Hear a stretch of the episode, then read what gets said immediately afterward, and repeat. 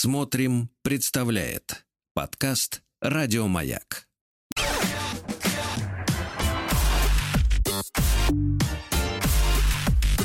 Сергей Стилавин и его друзья на маяке. Да. А, Ну что ж, товарищи, да, волшебство праздника. Сегодня уже среда. Здравствуйте, Владик. Да, да, да. Это трюк. Э, Да, это трюк. Владик начал сегодняшнее наше утро с э, настоящей поп-песни. Настоящая поп-песня отличается от ненастоящей тем, что много раз повторяется удачный припев. Да. Вот, ну что, э, я веду свой эфир из энергетической бани, как вы понимаете. И хорошо, хорошо, Да. потому что процент, Сергей Валерьевич, очень дурной. Пошли на повышение и оставайтесь в бане. А? Да-да-да, процент дурной. Вы про ставку? Нет, про другое. Да, понимаю. Значит, э, друзья мои, ну давайте начнем с стихотворного творчества. Э, Извините за тавтологию. Э, Наш постоянный автор Витя из Краснодара. Он годится вам в дидья, я бы сказал так. Хотя история знает, когда дяди... мне в дидья Маруане. Вот так я скажу. Да-да-да, дидья Муракани. Да. Так вот, э, э, мужчина отреагировал на... Давайте посмотрим на что, чтобы вы понимали э, значит,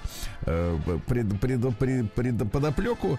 Отреагировал на э, вчерашнее подкинутое доктором Давидом э, сочинение женщины из соцсетей. Помните, дама писала, что со школьной скамьи любила мужчину. Вышла замуж, родила, он тоже вышел, родил. Родил. Вот, потом они случайно встретились и зажили, душа в душу. И тут он ей как-то говорит, мол, говорит, типа, слушай, а чё мы так вот с тобой рано так вот так поздно встретились? Потому что я же твою подругу-то лет там пять назад видел где-то там на Тверской, на Невском. э, вот, э, Спрашивала тебе. на красном пути, если речь идет об Омске. Говорю, спросил, где моя любимая. А та говорит, «Э, не знаю, мы не общаемся. И тогда жена прищучила свою подругу и сказала, ты чего ж нас не свела пять лет назад, тогда, когда он ко мне так стремился. А она-то, змея, отвечает, говорит, а мне так было неприятно, что он ищет тебя. Да, лучшая подруга. Так вот, Реакция нашего поэта из Краснодара Вити.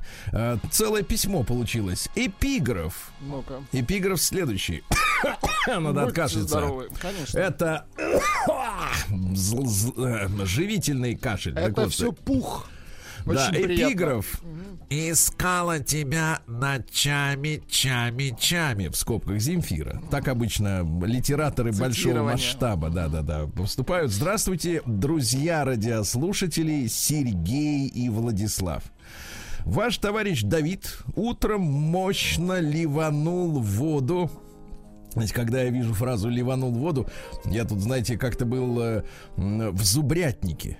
Зубрятник. мгм. Это где живут зубры. Это до того, как коровы пошли, использовали зу- зубров для того же. Да. Для И мяса. знаете, там, значит, э, нас, э, меня и зубра разделяла мощная Нет, изгородь. меня из зубра разделял только язык зубра. Нет, нет, нет. Кстати, языки у них мерзкие достаточно. Вот у коров они широкие, а у зубров узенькие такие, знаешь, Потому как у кота. дикие. Да. И вот зубр, э, там были зубры женщины и, и зубр мужчина один на всех. Э, И мы за ценой не... Да. Так вот, э, значит, и, и, короче говоря, я с ним сошелся взглядом. Так.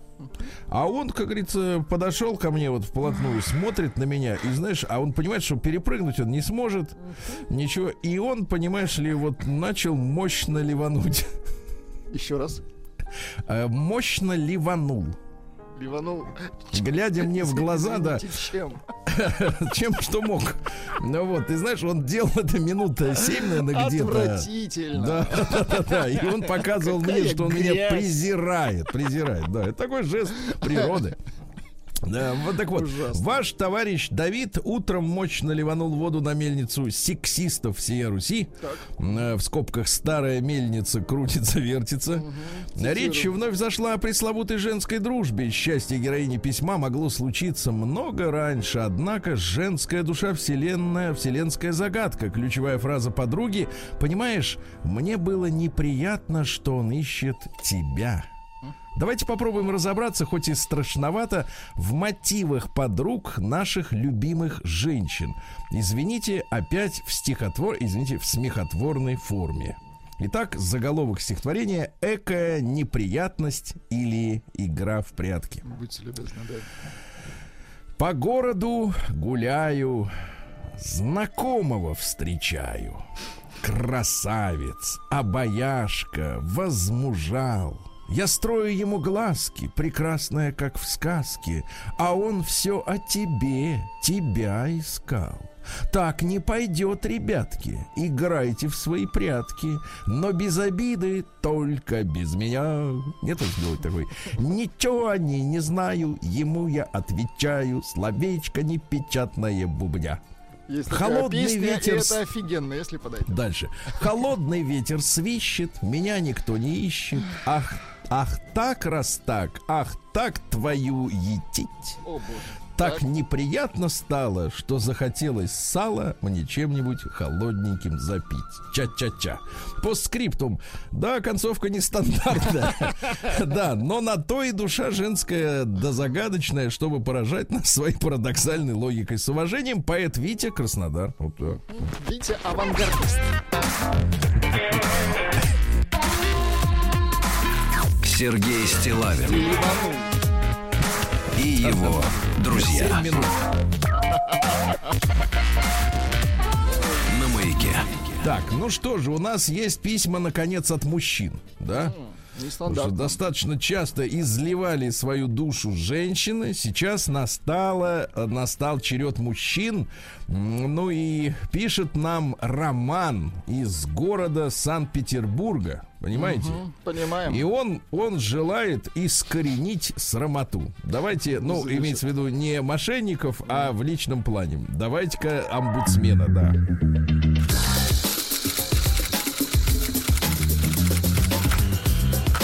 Ливануть.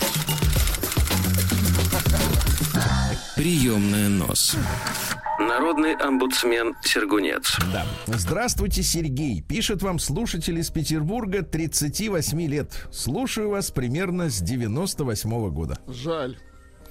Это давайте вычислим, в, какое, в, в каком возрасте мальчонка попал под дурное влияние. Значит, 38 минус 20, это 21 год. 23 года, 23 года. Значит, с 15. Жаль. Потеряли Куда человека. Но Потеряли. тогда не было маркировки 18 плюс, да. Наболевшая тема женского... А вот вы вырос, мальчонка-то, вырос. Наболевшая тема, пишет нам Рома, женского саморазвития, вынуждает меня изложить эту тему в письме. С женой мы живем 12 лет. Есть дочь четыре с половиной года. Последние шесть лет мы работаем вместе как один предприниматель. Дочь не ходит в садик, и мы вполне можем справляться с ней дома, так как работаем из дома. Так вот, за последние два года жена преобразовалась в машину желаний. Ага. Нет, нет, Владик, не в ту машину. Не, ну не в, не в машину исполнения желаний, Машину а скорее в машину, желаний. конечно, за- загадывание желаний. Это Да, совсем да, да. другая машина. Она гораздо дороже, Дороже, но ничего не делает, в отличие от той, которая вот которая исполняет желание. Да-да-да. Да. У которой желания вот они. Да. У нее в обороте десяток книг по саморазвитию. Типа. Типа. Я Так. цитирую название. Получи, что хочешь. За так. Хочешь. Вот так надо говорить. Хочешь, получишь. Хочешь. Какая-то песня была такая.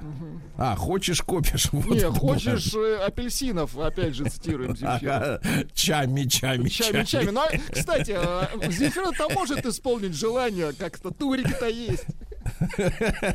Да, да, да, да, да. Да, да, да. И даже достаточно, в общем-то, я бы сказал так, э, Высокие желания, да. А, да, удержался. А, да. А, так вот, э, получи, что хочешь. Я могу все как хотеть и получать желаемое. А, То я есть вспомнил, надо, откуда это. Хочешь, копишь.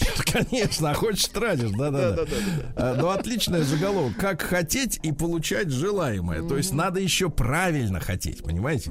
Не просто вот идешь, например, к остановке амнибуса и хочешь. Нет, по-другому. Этим и живем, пишет нам Рома. Так. Вот этим и живет, и живет, извини меня, только один человек живет, остальной э, рядом бедствует. Этим и живет, э, только хотеть, хотеть, взять, урвать, нажить и тыр-тыр. Ее главный постулат по жизни – ей все должны. Никто не имеет права ее поучать, давать советы. Я такая... Я такая, какая есть, и никто не смеет мне указывать. Если разговор заходит на спорную тему, Так. то она всегда ставит себя в позицию абсолютной правоты. И неважно, есть ли у меня безусловные аргументы или нет. Просто она, дальше большими буквами, хочет, чтобы так было. Причем у нее два высших образования. Ну, это брат Рома-то вообще, в принципе, к людям отношения мало имеет. Честно говоря. Я имею в виду к людям, как э, к человекам. как к профессионалам, наверное. Так вот, э, Слушайте, вроде бы... а пишут, что читали мы это письмо. Да. К сожалению. А есть что-нибудь? Да, есть, конечно, конечно. Вот, конечно, есть. А что вот э, вы-то Пишут, за- что все закончится тем, что мы в Так. конце должны сказать, пусть лучше Так. смотрит за ребенком. Вот. А, хорошо, вот это мы да. в конце скажем. Вот скажите, что пусть лучше смотрит за ребенком. Пусть смотрит за ребенком. Прием корреспонденции круглосуточно. Адрес стилавинсобакабк.ру Машина времени называется. Фамилия Стилавин 2 Да нет, нет. Л. А, Вот, да. да в- видите, Владуля, надо как-то вам немножко, может быть, этого помягче, да. омегу-3 как-то пропить. Мне ли, пропить. курс. Да, отлично. Вы забываете, а пропить мне. Ну, вам-то искренне было интересно слушать. Да я все сразу обнуляю, чтобы, чтобы Ну, я понимаю. не держать да-да-да. это в себе. Да, Я как, как этот, бы э, я как бизон Да, после эфира сразу все, все да. слил. А, пишет Володя. Хорошо. Давайте, давайте, вот Володя. точно не читали. Хорошо. Давайте. Значит, ну, ну вот ну, смотри, меня пугает, что есть такие люди, которые вот внимательно слушают. Которые нас слушают постоянно, это пугает. Да, это внимание, это пугает немножко, настораживает. Может, они даже фиксируют где-то прочитанное, конспектируют. Евгений пишет, вам наврали письмо, это не помним. Вы пропустили эту передачу, Евгений. Мгм. Но вы знаете финал, Конечно, мы же вам его сказали. так что все. Володя пишет. Давайте. Доброго вечера, Сергей. Хотел поделиться интересной статьей. Вот. А, Главная мысль в статье озвучена в последнем предложении. А как считаете вы? Давайте прочтем, значит, статью, которую переслал мне Володя. Ну, статья какая? Вот такой, как вы, сел, да и бац-бац, и статья. да. А мы, мужчины, давайте реагируйте. Кстати, тут э, полемика у нас образовалась. Э, Пишут, что зубров Внимание, для мяса не держали. У них мясо-то невкусное. А, Алексей, скажите, а для чего держали зубров? Ради красоты, как котов? Ну, кстати, зубры не одомашниваются, это правда. Да-да-да. Их не держали, Так что поэтому. извините. да, То есть их брали для мяса, но не брали, но держали. не держали. Фраза построена просто У них неправильно. мясо да. невкусное. Невкусное. я постоянно- Жрать захочешь, пойдешь и на зубра, знаешь, давай. Давайте так, на безрыбье и зубр мясо. Э, Рак, согласен. Да. Обратно согласен. Да, мы уже знаем, пишет, вот мне нравится, когда статья начинается вот с такой формулировки, когда ты как бы оказываешься сразу вовлеченным в контекст, да? Ну-ка.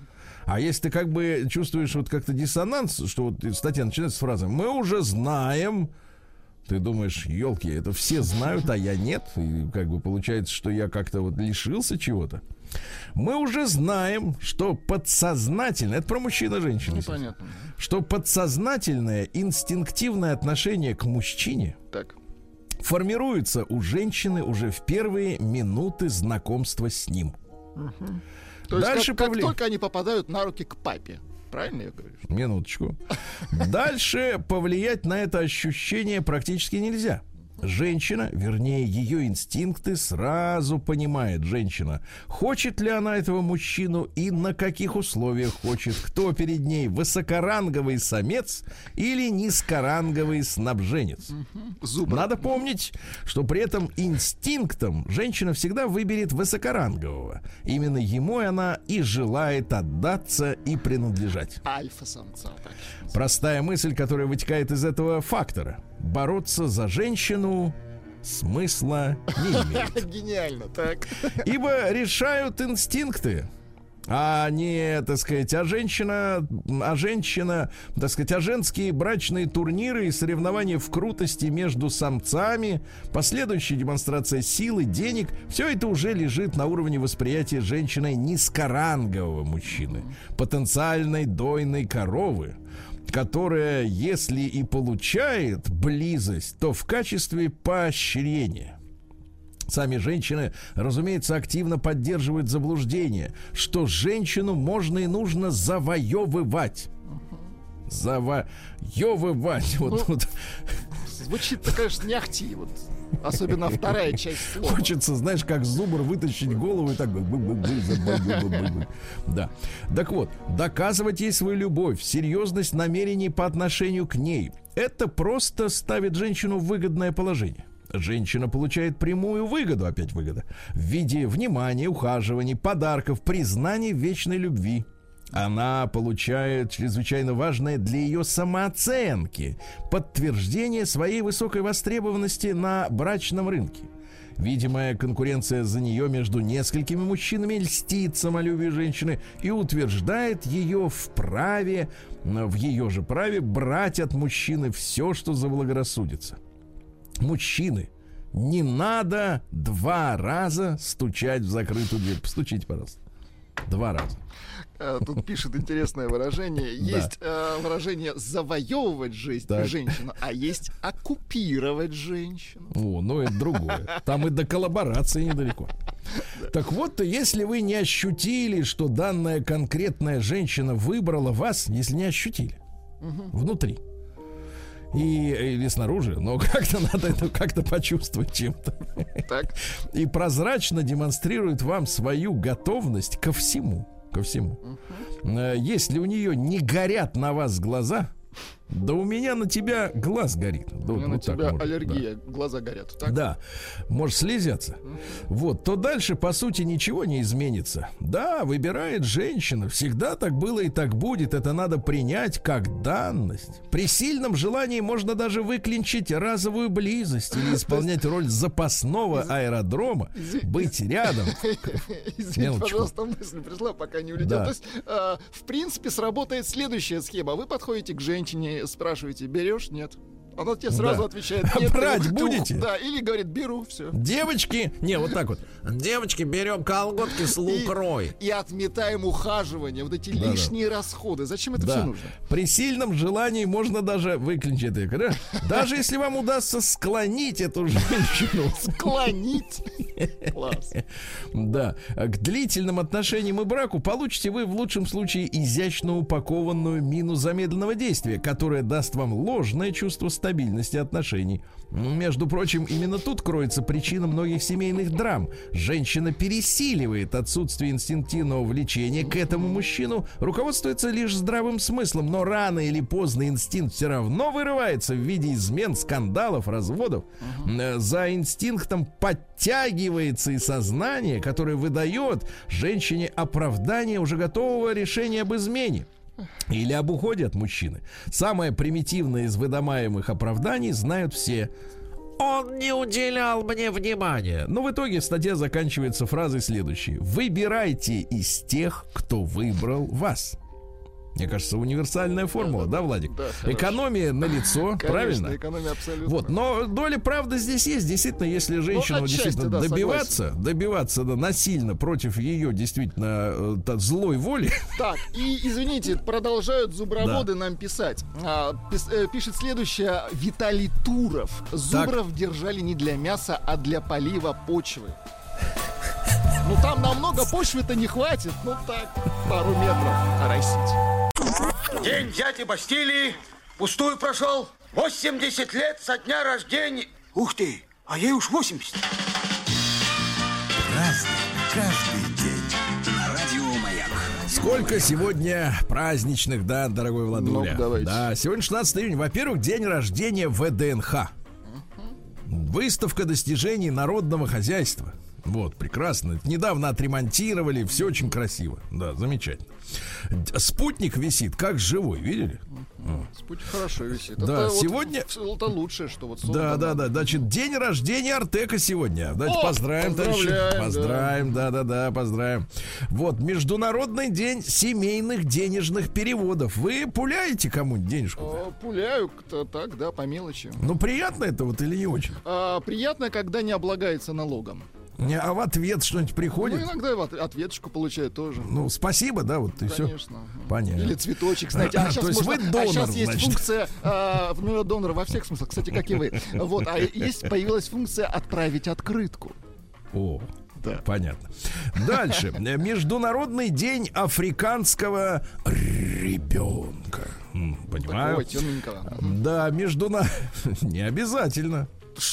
Международный, не обязательно?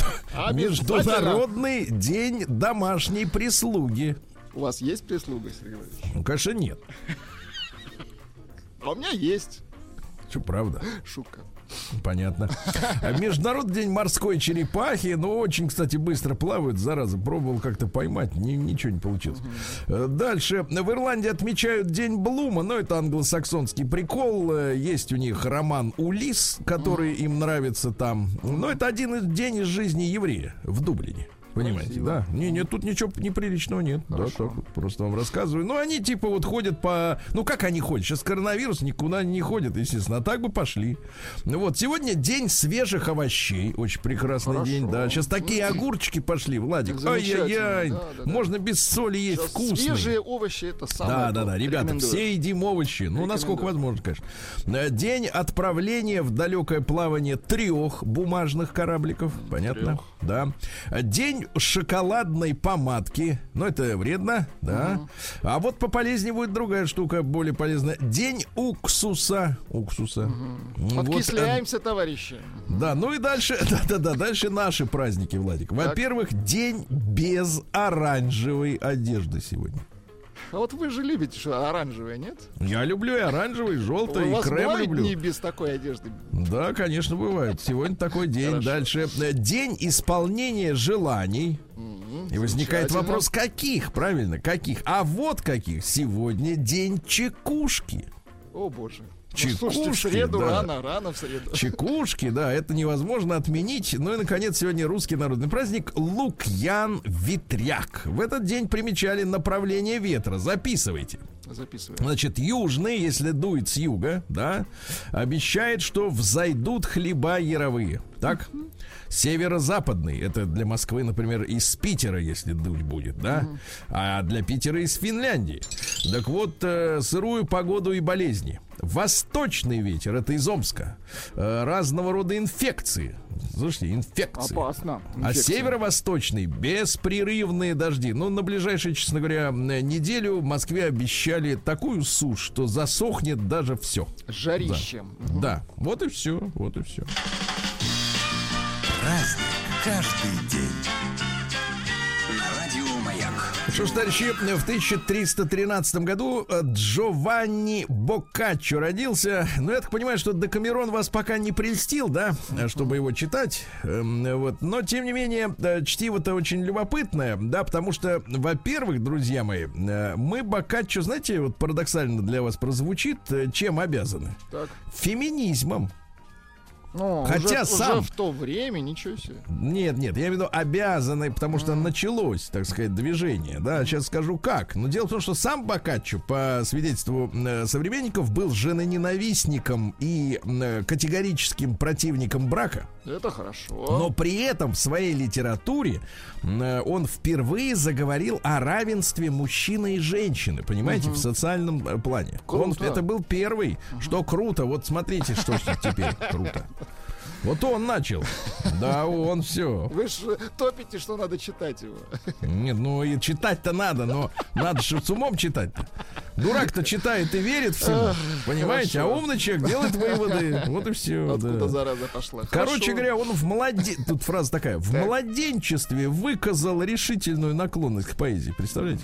А папаша все равно его отправил, э, значит, в десятилетнем возрасте купцу, который с ним 6 лет провозился, и в итоге Бокаччо возненавидел бизнес. Понимаете, да? Бизнес возненавидел и убежал из дома. Э, Цитаты следующие. Они умные. Давайте. Угрозы — это оружие того, кто сам находится под угрозой.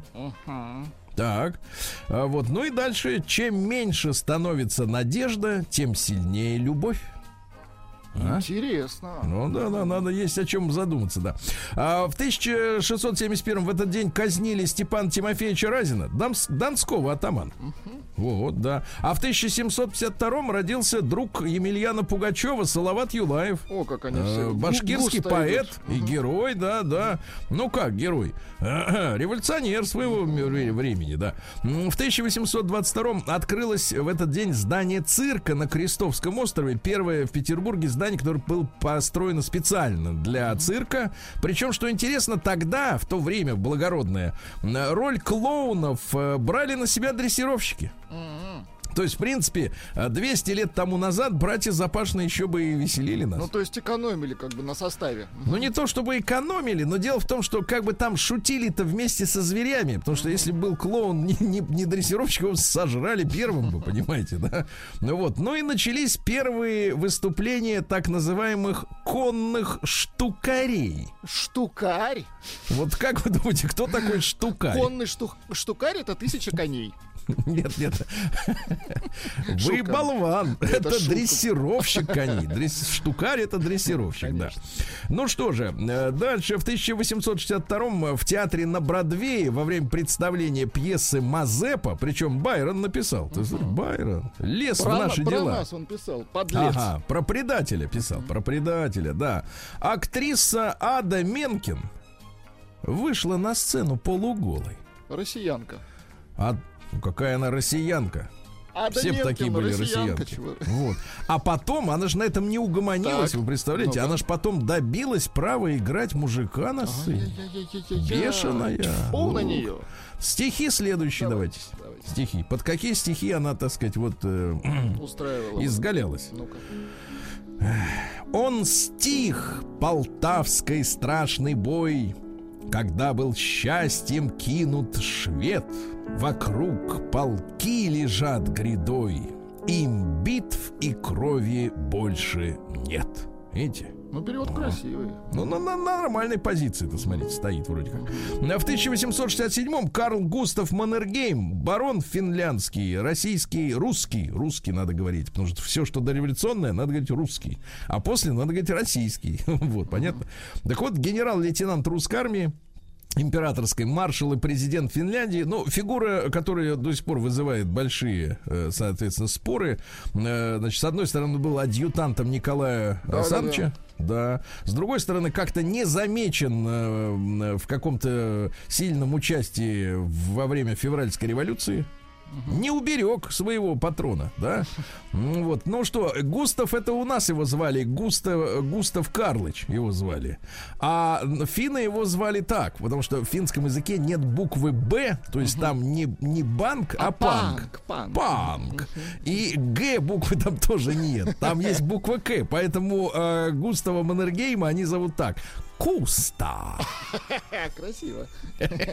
Мягенько, так мягенько. Ну что, меня, одни, слушайте, ну сейчас вот с историками, честно говоря, не разберешься. Надо будет нашего Конечно, спросить, э, э, так сказать, Жаныча, дорогого нашего О, сегодня, профессора, кстати, да. Мгм. Да, да, да, надо будет спросить относительно истинной роли Маннергейма, потому что некоторые, как говорят, ну, которые, видимо, за него топят, они говорят, мол, а Маннергейм отказывался э, двигаться на Ленинград во время э, так сказать, Второй мировой Например. войны Великой Отечественной. Другие говорят, наоборот, двигался. Ну, в общем, как-то... вот, Противоречивое, в общем, да. надо разобраться, надо разобраться с этим, со всеми делами, что он там делал, что не делал. Единственное, что он пытался точно, пытался э, как бы собрать армию, ну, чтобы помочь белым.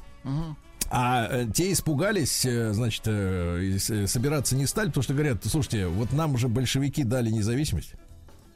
А мы сейчас белым поможем, а они снова скажут, что Финляндия часть э, Российской империи и нас обратно заберут. Не, мы лучше помогать не будем. Но а расплатились за вот это малодушие финны уже в 39-м.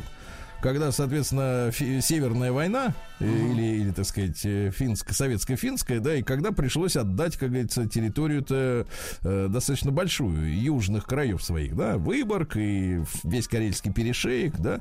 Так что вот история такая тема. Ну и вы должны понимать, что в м, э, финских концлагерях, если говорить реально о войне, да, о каких вот доказанных фактах, э, было помещено, в финские концлагеря было помещено около 24 тысяч э, человек местного населения из числа этнических русских, которые остались на территории Финляндии после того, как они А. После того, как они стали частью, ну, эти, ну, эти территории э, перестали быть частью Российской империи, понимаете, да? И по данным финских источников, в этих лагерях около 4 тысяч человек погибло от голода. Но мы, как понимаем, официальные цифры, они всегда, так сказать, э, лишь э, скромные, как-то да. сухо отражают реальность. В 1903 году две компании появились одновременно. Правда, что-то как-то их мало сегодня связывает. Ну, просто совпадение. Во-первых, Ford Motors. И эта компания ушла из Европы в виде легковых автомобилей. Но с моей непрофессиональной, но э, оценочной точки зрения, э, ушли они из Европы, потому что стратегия их была неправильная. Вот, в частности, они же 20 лет назад держали номер один по продажам э, легковых автомобилей, и в России, и в Европе Ford Focus был и в первом, и во втором поколении машиной номер один. Это для типа всех цена-качество, стран. да? Цена, качество, объем, все удобно, да, А все по- просто. потом куда а потом они ушли в усложнение этой модели, причем в уменьшение внутреннего пространства, в навороты, цена И выросла. Ну, И все, люди перестали брать, просто это, это видно было. Ну и в тот же день зарегистрирована Пепси-Кола. Ага, вот так вот, да. А, что же у нас? а, Сегодня в 1923-м Джозеф Коломбо родился, босс бруклинской мафии, который создал Лигу за гражданские права итало-американцев. Понимаете, есть афроамериканцы, а ведь есть итало-американцы, Ну, да? Да, это он создал эту лигу, чтобы противодействовать э, правительственному расследованию против него. Понимаете, да? То есть он решил Ну, шагнуть навстречу. Да, да, да. Вот. Ну, что произошло-то? Он родился он в семье папаши Энтони Коломбо. Сам он был найден, этот папаша, задушенным вместе с любовницей в машине. Но это для, для того времени, в принципе, стандартная схема, да? Вот. В 71 году наш герой попытался заключить соглашение с Лигой евреев. Так. То есть он долго искал пути, как бы бороться бы, с да, властью. элегантно всё. Говорит, давайте-ка вот э, С давайте-ка этой стороны зайду. закорешусь, да. И выступая на очередном собрании Лиги евреев, Коломбо был тяжело ранен неизвестным молодым чернокожим который ему встрелял в голову. Э, Чернокожего тут же прикончили на месте. Ну, наверное, чтобы не узнать, кто его подослал, так обычно делается, правильно? Э, Вот. Ну и существует мнение, что его заказала мафиозная семья Гамбина. Э, Вопрос остается следующий. Если такая была хорошая вот организация, разветвленная, да, все это время, и мы знаем, что в Италии, например, мафия существует уже более там 200 лет, и они, в принципе, часть социальной инфраструктуры. То есть это как бы соцзащита Но такая они вот, никуда да, не пропали. Да, да, да. для обычных граждан. Бизнесу, конечно, не очень, а вот для граждан, в принципе, я видел, как это собрание происходит на Сицилии, и реально своими глазами. Это было очень занятно. Так вот, а куда делись эти американские-то? Как вот, как вот они растворились? Вот это очень интересный вопрос, на который что-то нет ответов. Может быть, э, как-то вот остерегаются. Э, В 1924 году родился ваш любимец Лаки Томпсон, э, американский джазовый тенор и сопрано-саксофонист. Ну, давайте А? послушаем. Да, класс. Чувствуется, знаете, чем запахло? Ёрш, вот чувствую в этой музыке. Дайте-ка. Да, да. Ну, Рука-то сама музыка. тянется к винтовой, да, Владик? Ай, хорошо. С днем чекушки ваш. Класс, класс. Да. День дяди Бастилии пустую прошел. 80 лет со дня рождения. Ух ты, а ей уж 80.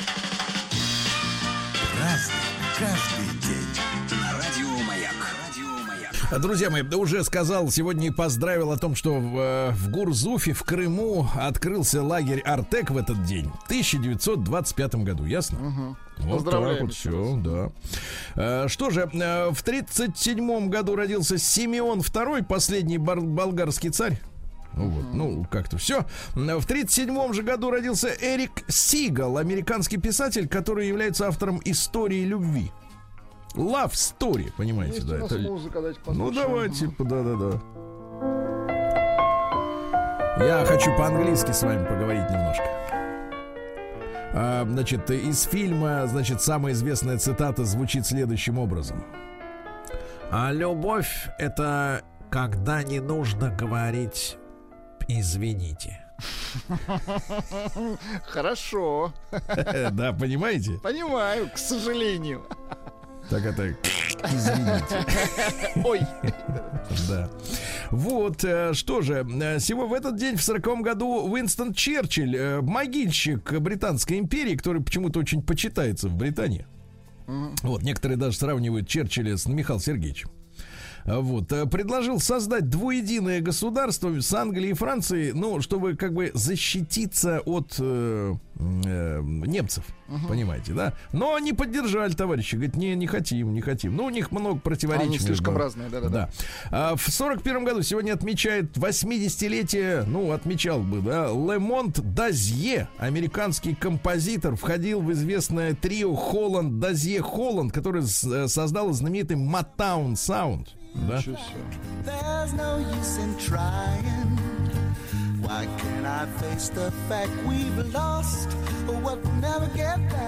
Ну да, соул, соул. Ну, приятно же. Ну да. Приятно, да-да-да. А, Сегодня в 43-м году родился Валерий Павлович Ступаченко, певец и солист ВИА «Поющие гитары».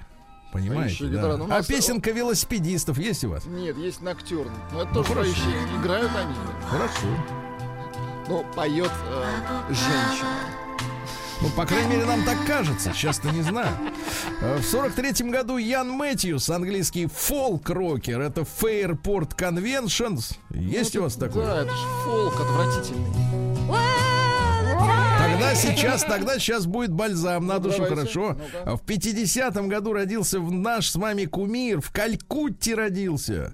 Митхун Чакраборти. А. Вот это искусство. Да. Да он с первой ноты взял за душу. Ну, да, пусть пусть поиграет.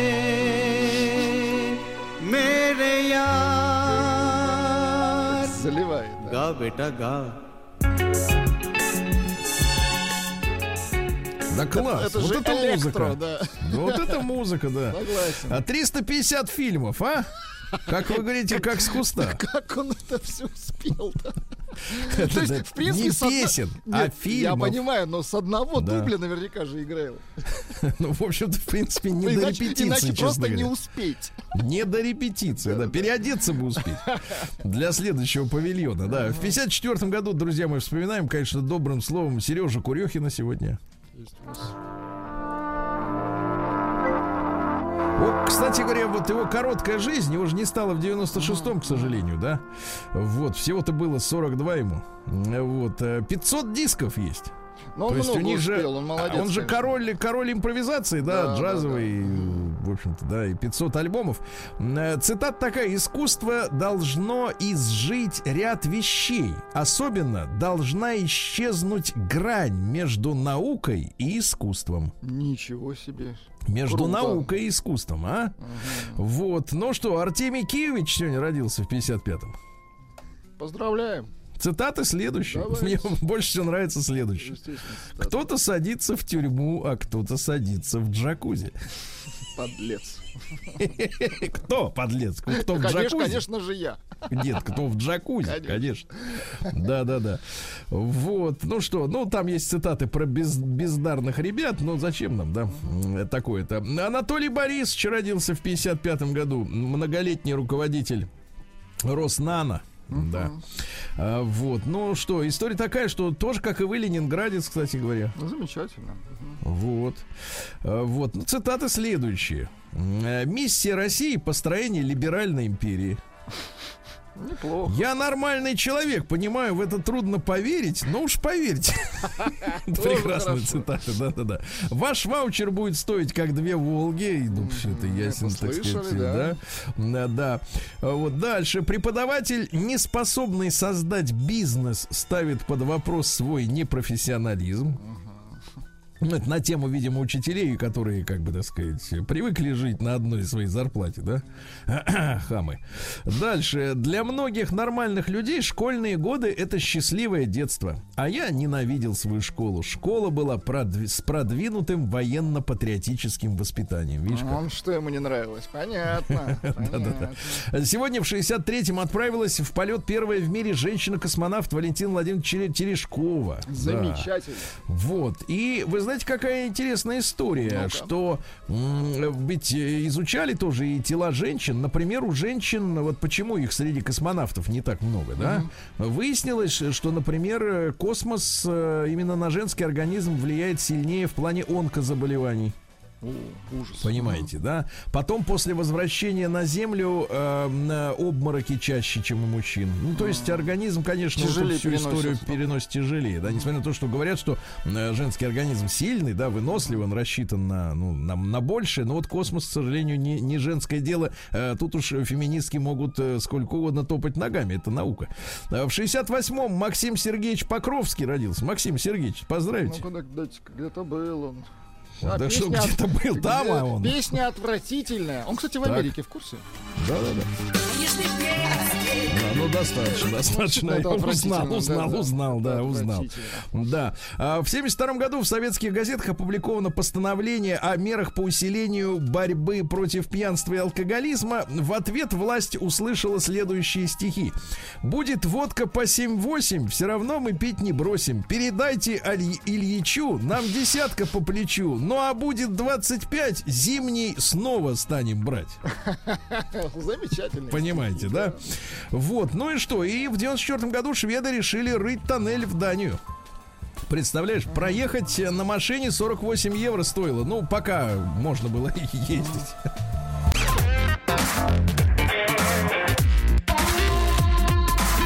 Сергей Стилавин и его друзья.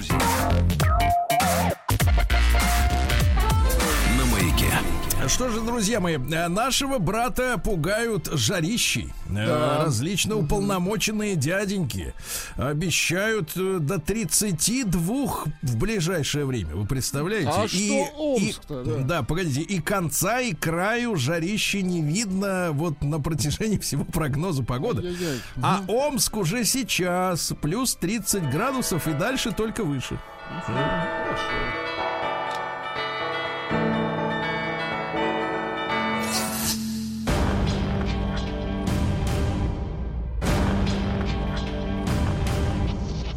Новости региона 55. Хорошая новость. Приятно начинать с хорошего. Водолазы достали лесопед со дня Иртыша у пляжа в Омске. Вы представляете? Прекрасно. Велосипед достали, да. Вот, они, водолазы, работали на глубине от одного до двух с половиной метров. Вытаскивали оттуда крупные стволы деревьев, э, которыми могут травмироваться отдыхающие на пляже. То есть готовится летний сезон. Прекрасно, да. С зарплаты Амички списали деньги на ремонт э, квартиры соседки. Элегантно. Прям вот с банковской карты без лишней волокиты никуда ходить не надо. 99 тысяч рублей. А за что? А дело в том, что соседи оставили в раковине полотенце. И душевую лейку, и вода из переполнившейся раковины побежала через край на пол.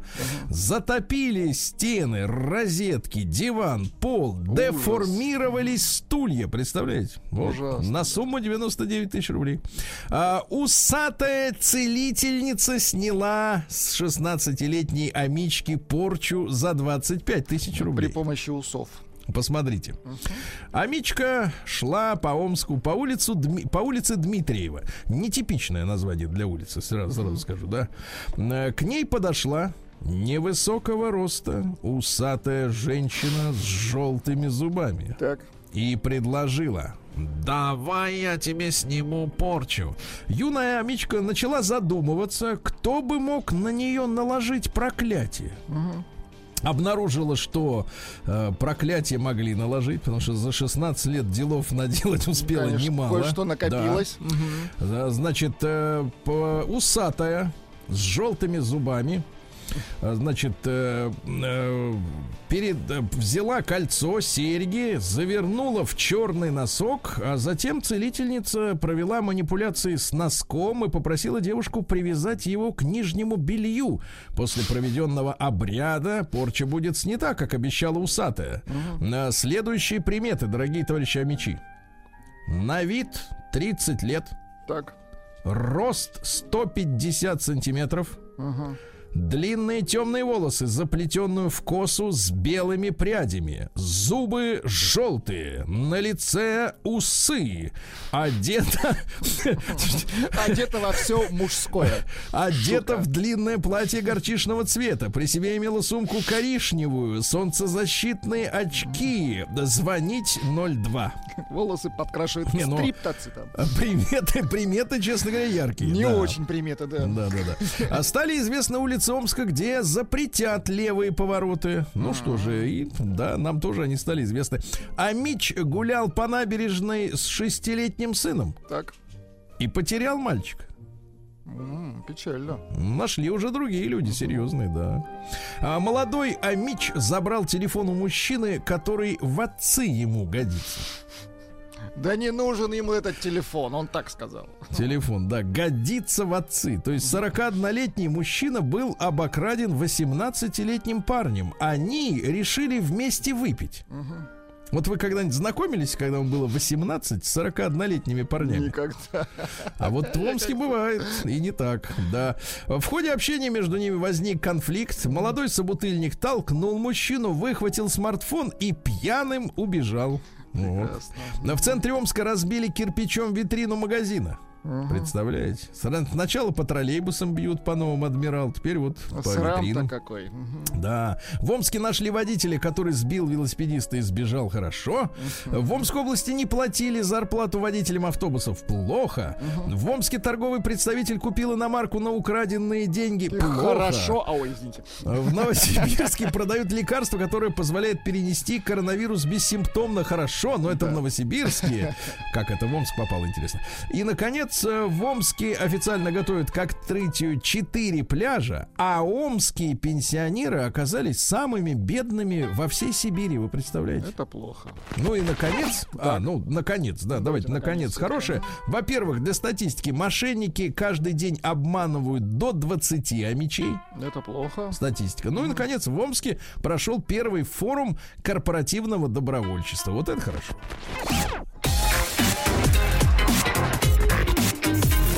Сергей Стилавин и его друзья. На маяке. А ну что же, репа, наш э, любимый русский овощ, которым была крепка Русь испокон веков, возглавила список самых последних овощей. В смысле самых последних. Э, Ой, полезных, извините, А, полезных. полезных. Да, да. Дело в том, что нас э, вот все время хотят пристыдить лучиной, лаптями, Да, да, да. Медведем, репой. понимаешь ли? репой, да, что мы типа там отсталые. А на самом деле, вот, пожалуйста, репа самый полезный. А картофан, который завезли к нам немцы Ага, из Мексики. из Мексики, да, это вот не наш овощ, и он ничего полезного не содержит. А там крахмала до дури, правильно? А ты, если, например, картошку, например, порежешь и замочишь в воде, чтобы крахмал вышел, ну, знаешь, там белая пена Она образуется. безвкусная станет. А потом картошка становится безвкусной, вообще нет смысла ее жрать. Ребята, отказываемся. Давайте на репу переходим. Короче, витаминный ком- компот, я бы сказал, репы включают в себя. Глюкорафанин. Он борется с раком, представляете? Круто. Препятствует за развитию болезней. Корнеплод улучшает пищеварение, клетчатка. Облегчает суставные боли. Если Это у вас важно. скрипят, Мгм. когда вы в лифт входите, Постоянно скрипят колени. скрипят. Мгм. Вот, Или- не будут скрипеть. Знаете, как терминатор входит. Да, стимулирует работу кишечника, противовоспалительный эффект. Ну и вот такая история. То есть репа на первом месте, Ну, ребят. замечательно. Да. хорошо, да. А дальше про придурков из-за парашютиста, который высадился на матче Франция-Германия с надписью «Долой нефть». Слушайте, ну я видел, он реально придурок. Он мог... э, Да-да-да. При- Ну, ну с да, одной, ну. я так понимаю, с одной стороны «Долой нефть», с другой «Гринпис». Вот. Но, честно придурок. говоря, мне кажется, эта акция, она, вот я понимаю, что хотелось э, всемирную трансляцию, но мне кажется, на рейтинге организации такие вещи Ну, скорее сказываются самым негативным Согласен. образом. Скорее минус, Слушай, ну ты плюс. видишь, там же несколько человек пострадал, Ну, да, он на конечно. людей упал. Идиот. Дальше, я уж сегодня спрашивал вашего Егорушку, что-то он Так. ничего не ответил. Как Рюдигер укусил Пагбу. А вот, Вот. давно они начали кусать друг друга. Нет, кусать давно, а вот сейчас повторение идет. Дальше новость э, от имени Роскосмоса пришла. Владик, ну, она давай, звучит давай, страшно. давайте. Послушайте, вот вы как человек взрослый. На МКС могут полететь ученые. Нет, нет, я к тому, что... А до этого-то кто летал все это До время? этого космонавты. Погоди, а до этого военные только летали? Ну, что так, да. А теперь допустят Дальше. ученых. А ученые до Жители- этого были в ЦУПе. Да, жители им показывали. А, Жители Подмосковья за нарушение масочного режима могут э, получить штрафы до тридцатничка. Ясно? Вчера про скамейки вам сказал, 4, так что идешь мимо, наворачивай. Нельзя садиться, дорогие даже друзья, если нельзя. несешь репу, Да. а колени уже сдают, нельзя. Можете понял? присесть секунда две, сразу вставайте и уходите, конечно. Да. Это Дальше э, товарища Губерниева вызвала девушка боец ММА на бой. э, После А почему Бузова-то его не вызвала на бой? Ну, потому что она не боец ММА. Да, актер. Э, Госдума одобрила повышение возраста для приобретения оружия до 21 года. Это ожидаемо. Москвичам объяви- пообещали великую сушь. По То есть погоде, дождей да? не Ужас, будет. ужас. Да, дальше сенсация вчера, ребят, для всех автомобилистов, ну просто сенсация. Госдума отменила обязательный техосмотр для приобретения ОСАГО, потому что слишком много там, э, так сказать, э, нечистых схем в этой техосмотре. Вот, таким образом, э, изменения в закон вступят в действие 22 августа, так что потерпите немножко, и вам эта карта не понадобится. Э, Началось строительство первой велотрассы между Москвой и Санкт-Петербургом. А вы хотите вот на велосипеде в Санкт-Петербург доехать? не хочу. Не-не-не, это очень классно. Там, смотрите, Сколько во-первых, для- суток мне придется вот это вот э, ну дело в том, что весь отпуск можно будет угробить точно. Значит, там будут места для питания и для ночевок, представляете? А, Кемпинги, хорошо. И нет, и душ там будет. Душ, хорошо. Да, да. Ну вы сколько можете педалей прокрутить в день? Нисколько. Часов. Нисколько. Дальше. Третьеклассник из Югры, десятилетний, вы подумайте только, десятилетний Ильман Хаджимурадов отжался 5713 раз подряд. 5700. М. 13. Я понимаю, что последняя цифра вам, может быть, поддастся. Три. Три раза. Три. А он 5 тысяч... Давайте вы так отжались три раза и еще Слушай, ну он, он 5710. весит, наверное, килограмм 5, пять Какая с разница, половиной. руки-то Ну у как, него какая такие же. разница? Руки развиты, а он вообще ничего не весит. Это, это принципиально. Вы себя поднимали на руках. Э, Нет, себя нет. Меня поднимал лифт. Ему вот поэтому тяжело. вы и не можете отжаться. Да. Вы не можете себя отжать. Роспотребнадзор опечатал кафе Гуччи на Патриарших.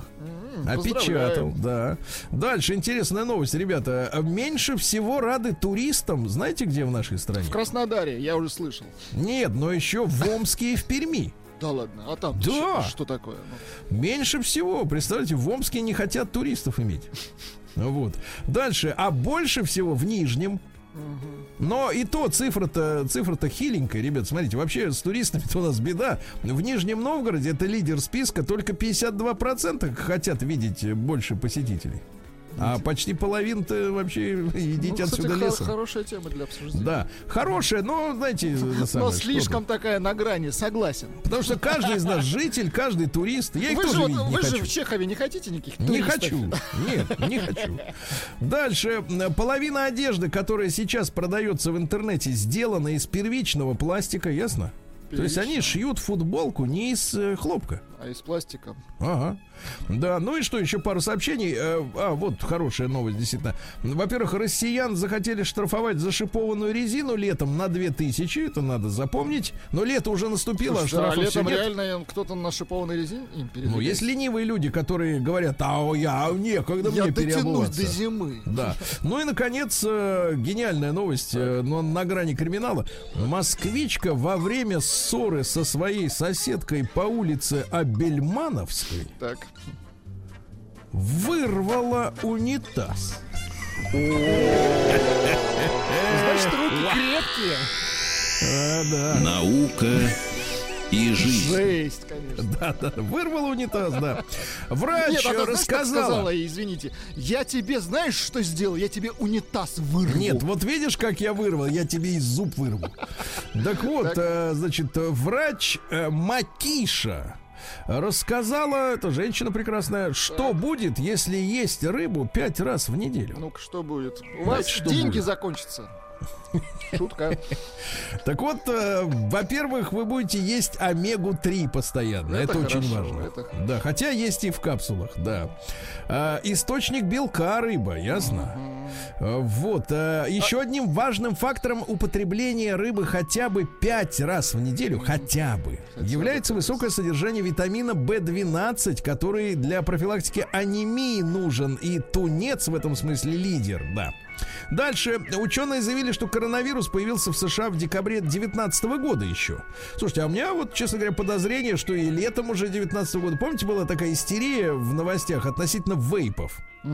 Что люди, которые курят вейпы, они заболевают такими странными заболеваниями легких.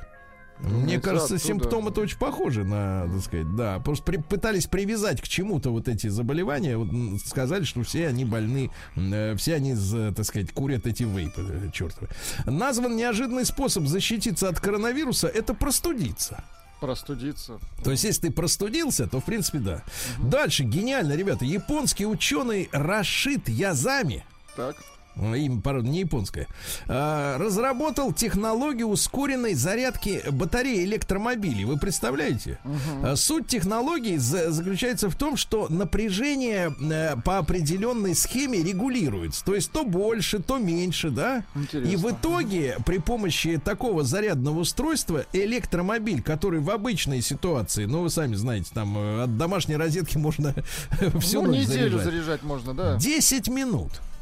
Круто, круто. 10 минут. Причем те же батареи, которые уже есть. То есть речь не идет о каких-то новых там э, принципиально э, То источниках. есть э, определенный режим там. Да, определенный режим зарядки. Гениально.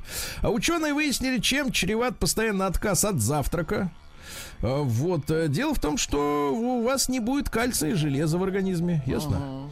А, Ученые из э, Норвегии, кажется, от, создали вакцину от болезни Альц- Альцгеймера. Молодцы. Вот как. Молодцы. Американские ученые изобрели самовосстанавливающийся бетон. То есть, вот ты его бьешь, а он щек становится крепче, понимаешь, да? Вот крепость из него нужно строить. Да. А полифенолы уменьшают образование зубного налета. Надо начищать зубы полифенолами. Э, Да, ну и что еще интересное, э, давайте такое. Э, Господин Рогозин заявил о важности поиска внеземной жизни. Вот так. Это точно. Вот так. Новости капитализма. Новости, товарищи, капитализма. Э, Ну что, Кока-Кола, так об этом пишут, потеряла 4 миллиарда капитализации на пресс- за пресс-конференции с Роналду.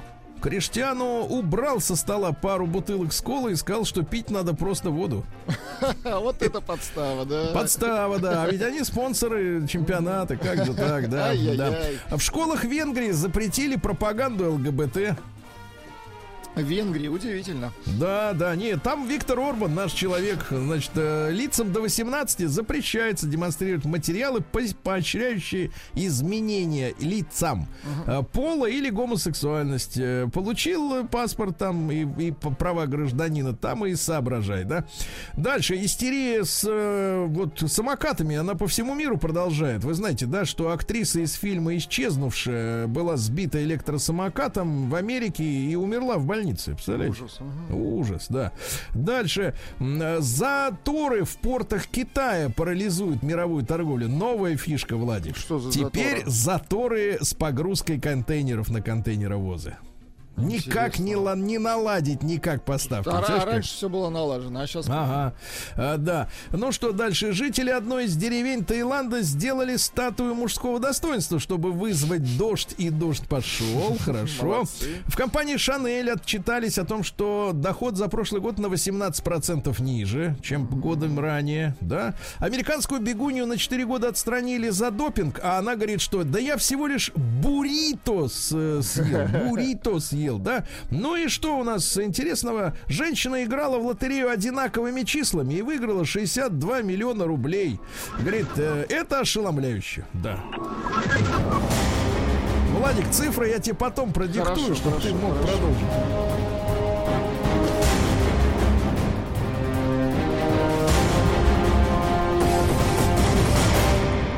Россия криминальная. Ну что, э, и у нас есть уроды. Значит, в Ну-ка. Москве на тиктокеров завели уголовное дело. Они снимали видео с использованием иконы православной. Девушка стояла на четвереньках, два молодых человека пили водку рядом с ней. Один был в тельняшке, другой в полицейской фуражке. Ну, в общем, э, возбуждено уголовное дело. Придурки, а? Да, придурки, действительно. Или им сказали так делать, не знаю, для скандала, что это может.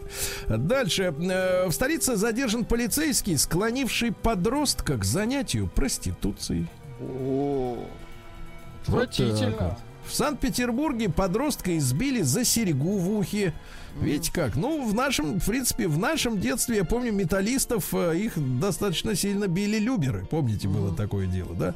Э, Москвички порезали легкое, изуродовали нос во время нелегальной пластической операции. Хотели хрящ из ребра пересадить в нос. В итоге занесли инфекцию, разрезали легкое. Черт-те что. Врач Сережа. Какой ужас. а. Вот, идет уголовное дело, да. Э, Дальше. Э, Москвич обокрал храм, чтобы приобщиться к православной культуре. Оригинально он Как решил вам при- фраза, а? Ори- ори- Оригинально, да, решил Да, в. Москве и Подмосковье нашли подпольщиков, которые делали нелегальное сливочное масло. Ребята, не настоящее. Да. Москвич забыл в такси миллион рублей. А таксист пока говорит, да вроде нет, ничего не было, да? Я не находил. Вот, ну и давайте, ребята, гениальная новость из Москвы. Это вот на уровне, мне кажется, новость э, года, а может быть даже последних пяти лет. Э, Трое грабителей Так. э, выманили из квартиры 16-летнего подростка, вот, ну, чтобы проникнуть внутрь. Собрали деньги, которые были в хате, вот, миллион двести тысяч рублей. А когда покидали место преступления, Ага. рюкзак с деньгами забыли в прихожей. Браво! Это просто Вот фантастика. Сергей Стилавин и его друзья маяке. А ну что ж, товарищи, вот вы готовитесь э, к встрече страшной, страшной с- суши и жары. Вот, э, да. Но тем не менее, жизнь идет э, своим чередом. И вот, вы знаете, вчера я, как человек, который периодически захожу в социальные сети, естественно, да, для того, чтобы общаться, в том числе и с вами, конечно же, вне эфира. Вот, имею несколько подписок. Ну, там несколько сотен, так сказать, каких-то аккаунтов, да, которые мне в той или иной степени Э, вот, э, ну, приятны глазу скорее, да. Сам-то я пишу в большей части, но а других смотрю. И вдруг, э, так сказать, поглядел, э, так как-то мимо, мимо меня прошла первая публикация вот на, от, в аккаунте Игоря Юрьевича Николаева.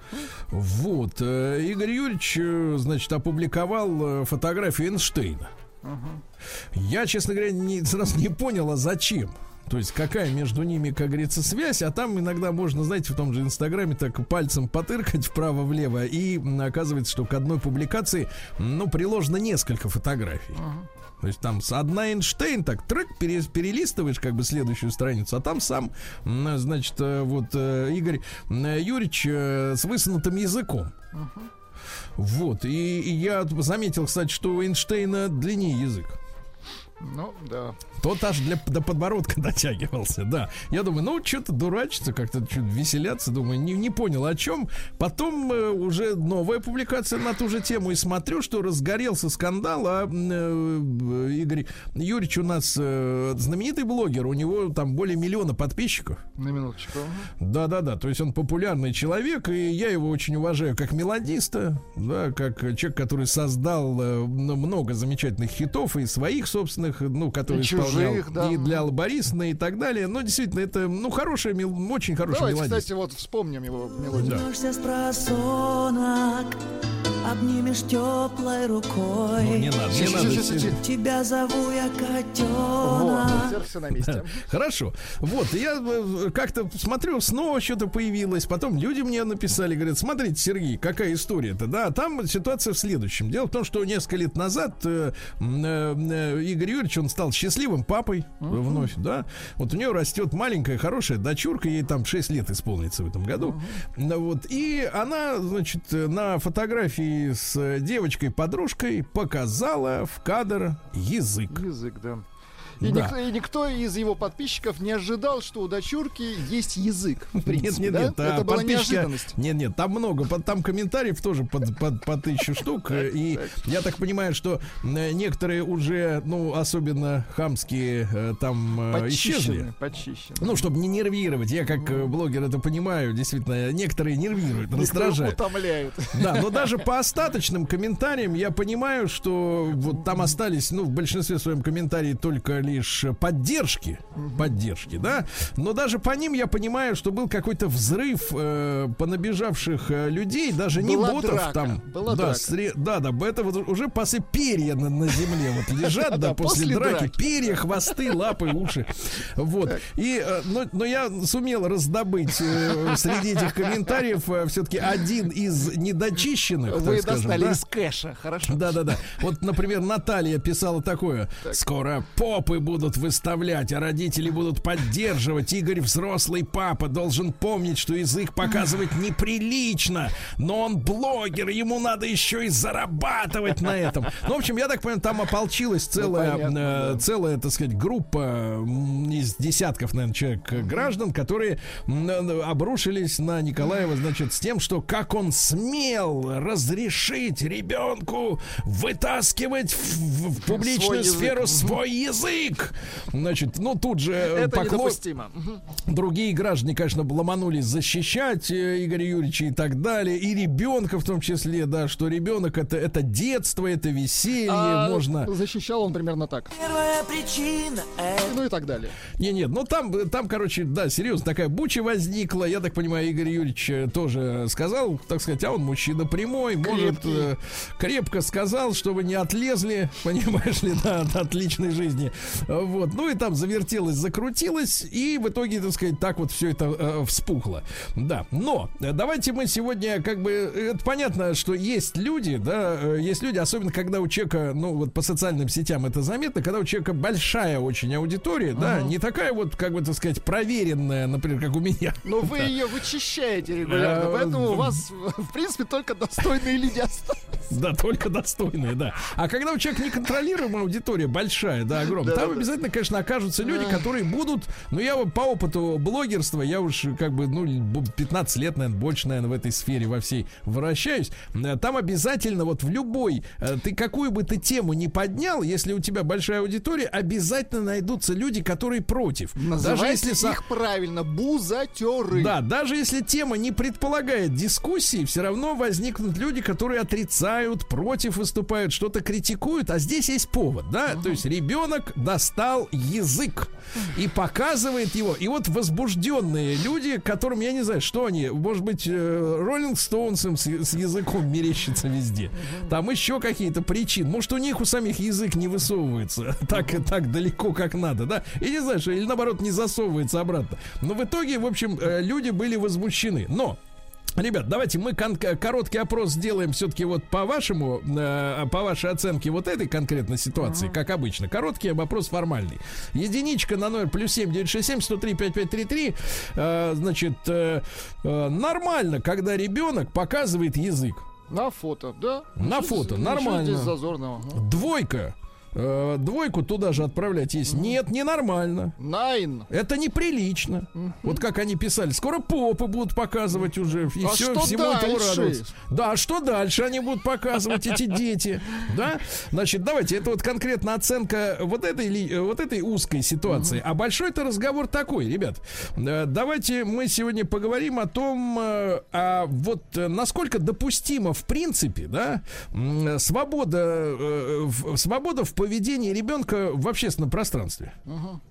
Я все-таки, давайте скажем честно, э, да, фотография, значит, снятая на смартфон. Это, ну, я не имею в виду вот эту ситуацию с Николаевым, да, и с его семьей. Э, Это личное дело человека. Но когда он выкладывает ее в- общедоступный, э, так сказать, какой-то сервис, да, Да-да-да. это тут же, это общественное пространство. Ну, публичное И тут уже совершенно другие Да-да-да. законы, правила и так далее. Не надо делать вид, что это личная жизнь, если у тебя не закрытый аккаунт. Конечно, да, это я да. в широком смысле говорю. Так вот, в общественном пространстве, как вы думаете, вот какое поведение детей, оно, э, с вашей точки зрения, все-таки недопустимо, или дети, ну, хотя бы дошкольники, да, имеют право на любое поведение, потому что это детство, это свобода, правильно? Это набивание шишек, это опыт. Ну и что вам запрещали? Да? Что вам запрещали? Если такое, конечно, происходит. Давайте Геннадий из Москвы послушаем. Ген, доброе утро. Алло, Да. доброе утро, друзья. Ну, Гена, знаете, ну по я поводу- давайте вас да, с прошедшим поздравлю сначала. в плане с прошедшим. С днем рождения. Нет, она у меня еще 21 только будет. Ну, тогда с наступающим, правильно? Наступающим. С Да, с наступающим. да. Да. Вы знаете, вот трое детей, да, и как бы запрещал, особо ты ничего не запрещал, потому что там показывать язык и все остальное, это их право, потому что это дети. Я понимаю, есть там э, что-то э, совсем там нецензурное, но это все эти соцсети, тот же Инстаграм, там предупреждение, что вся эта нецензурщина будет как блокировать и все остального. Если люди, которые вот недовольны, там, ребенок показал язык, а вот а, меня интересует, а вот эти вот, э, кто возмущается, они детьми не были, язык не показывали, или они так сразу выросли, сразу стали взрослыми, и упс, и вот это все как бы сразу запрещено для всех, кроме них. А во-вторых, э, во-первых, э, если, например, человек, вот как некоторые говорят, не слушайте это радио, вот некоторым там вот ваша программа там кому-то не нравится, помните, там возмущаются, ну не переключите на другую. Если человек установил на смартфон там Инстаграм, э, залез на страничку этого, этого, ну, там посмотрел, ну, посмотрел, что-то не понравилось, но это твое мнение, засунь себе его куда-нибудь и сиди с ним дальше. а, и- Ну, элегантно, Ну, в принципе, в да? Да, В принципе, да, я согласен. Да, и переключись на другую, там, удали Инстаграм и не смотри. Ну, если ты не хочешь, э, если ты хочешь, тогда, ну, высказал Нет, это все мнение. понятно, Ну, Гена. Но тем Да. не менее, мы э, в чем-то-то детей должны ограничивать, как бы так сказать, вот в ну, этом. в чем, в чем, в чем, ну, например, я, я, может быть, сейчас, э, не знаю, может там говорить в вашей программе, нет. Э, Я, например, ребенку у меня вот сыну, да, там исполнилось 14 лет. Я ему тупо дал пачку сигарет, говорю, на, при мне, покури, понравится, ради бога, будешь курить дальше. На, налил ему там 20 грамм, да, он попробовал, до сих пор не пьет и не курит. Ну, как и мне тоже, батя тоже дал беломорочку там затянуться в свое время. И я до сих пор не курю. А, Поэтому, да, да, ну, Геннадий, поступило, поступило сообщение по спецканалу. Такое говорить нельзя. А, извини. Да, да. Извини. Да, Гена. Ладно, спасибо, я понял, я понял.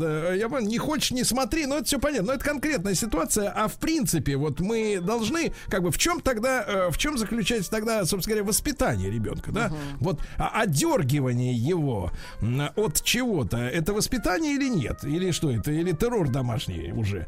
Давайте Эльвиру из Москвы послушаем. Эльвир, доброе утро. Здравствуйте. Вы знаете, я хочу сказать, что Эйнштейн тоже показал язык, и ничего, как-то все мы пережили это, и думаю, другие поколения тоже переживут. По поводу детей, то, что ребенок показал язык, ну что, ну, ну, показал, ну что теперь такого он сделал экстраординарного, непонятно. Хотела еще сказать, вы знаете, вот то, что приемлемо, то, что нет. Вот, ну, если капризничать, то зачем выкладывать? А если вот такие, ну, хорошие снимки, почему бы и нет? Я Ну, Вы считаю, скажите, что Эльвира, а в чем цензура вас, вот э, у каждого вас вот- человека свое отношение. Это понятно, у каждого свое, но общество-то у нас общее. Извините за тавтологию Ну, получается, это да? я и говорю, что общественно приемлемое, то, что вот, э, ну, по- прилично. Но вы вот замечаете за детьми в общественном пространстве, что они себя ведут неприлично, а родители их не отдергивают за это. Вы знаете, мне об- обидно, когда идет ребенок ревет, а мамаша впереди, и вообще на него внимания не обращает. Вот это вот я всегда вступаю за ребенка и всегда говорю, ну ты что плачешь-то? Ну как-то вот так вот. Он успокаивается, доходит до мамы, даже если у меня конфет с собой нет, ну вот просто вот, ну чтобы ну, поговорить с ребенком. Эх, Эльвира, А нельзя у чужих тетенек, даже, может быть, даже и симпатичных, брать конфеты. Вы знаете, что это? Самое первое правило, кто должен усвоить ребенок и собака, у чужих не брать еду. Вот это я вот точно на кинологических курсах мне четко рассказали. Так, Эльвира, не делайте, не Это кормите опасно, чужих детей с руки. опасно. Нельзя, вот именно. А то на вашем месте попадется какая-нибудь змея. Вот. Давайте Валеру послушаем. Валер, доброе утро, дорогой. Доброе утро. Да, Валер, пожалуйста, но надо как-то-то останавливать детей. Или пусть они до школы вот как угодно выкобениваются и себя ведут. Нет, не нужно, чтобы они выкобенивались. У меня дочери скоро будет 9 лет, но Так. у нее есть подружки, которым уже там по 11, по 12. Вот. И я понимаю, наверное, что у тех, которым 11 по 12, у них разговоры уже постарше. Э, Я думаю так, что ребенок не должен бежать впереди паровоза, но в этом плане уже заказали книжку, сейчас должна скоро прийти. Так. Э, Я думаю, что пора уже как бы поговорить и о половом воспитании, чтобы не опоздать. С Я думаю, иллюстрациями. что Мгм. лучше... Правильно. Чтобы Ну, не опоздать. детская, Не детская. опоздать Да. этот... э, Итак, друзья мои, когда надо ребенка одергивать? Вот вопрос. Сергей Стилавин и его друзья на маяке.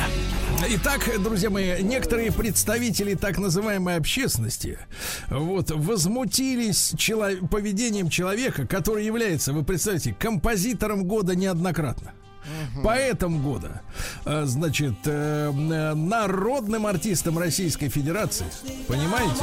Понимаем. И даже, и даже, Владик, обладателем серебряного ордена детства. Неужели этот человек не знает, как воспитывать и что позволять детям? Но, тем не менее, на него ополчились, ну, отдельно взятые, но яркие, так сказать, представители, как говорится, народного бомонда, вот, которые сказали, что как же так, Игорь Юрьевич, вы позволяете дочери своей показывать язык людям, это отвратительно. Ну, конечно, тут же под- подтянулись другие, которые сказали, что это нормально, это детство, это хорошо. У нас тоже короткий опрос, давайте, ребята, а, единичка на 0 плюс 7 967 103 5533. Язык это хорошо, детский, конечно. Вот, показывать можно, это шалости, это весело, это детство. Двойка нет. Кстати, С а- этого, с этого начинаются проблемы а- с воспитанием. Общественность, в том числе Да. и к нам, и нам пишет э, Давайте. Следующий из Краснодарского края, правда, Да. без подписи. Сначала она язык показывает, потом вырастет и в парк э, на голов в плаще пойдет. Понимаешь? Ты посмотри, какие мерзавцы, а. Вот таких надо как раз, кстати, и наказывать, да. Вот их не наказали в детстве вовремя. Давайте Анатолия из Самары. Когда все-таки надо ребенка одергивать или до школы хотя бы позволять ему вести себя, как он хочет? А, Толь, доброе утро. Да, доброе утро, мужчины. Пожалуйста. Ну, я вот хотел бы сказать, э, у меня тоже двое детей, и тут вот где та грань, э, кому можно, а кому нельзя. То есть, если посмотреть, например, тех же профессиональных блогеров, ну, в кавычках профессиональных, которые именно только деньги этим и зарабатывают, то, например, посмотреть на их детей, они ведут себя там, ну, явно там не только языки показывают, там и много чего можно найти. Вот. Ну, А блогеры, тут, например, блогеры это человек, отрезанный который- ломоть. Э, э, Толь, мы же с тобой обычные Согласен. люди. Что, что можно, Согласен, вот да. с твоей точки Э, зрения? Ну, например, я по своему опыту, я старовер, наверное, старомодный, я не выставляю своих детей и вообще, в принципе, свою жизнь в Инстаграм. Не вижу просто в этом смысла. Ну, если, например, Игорь Николаев, ему нравится выставлять своего ребенка, и он показывает язык, ну, я не вижу в этом ничего плохого, потому что самое Хорошо, последнее дело... это по понятно, сути, Толь. Толь, а что вы своим детям вот запрещали до школы? Вот что им нельзя было, как себя вести на улице, или вы давали им полную свободу?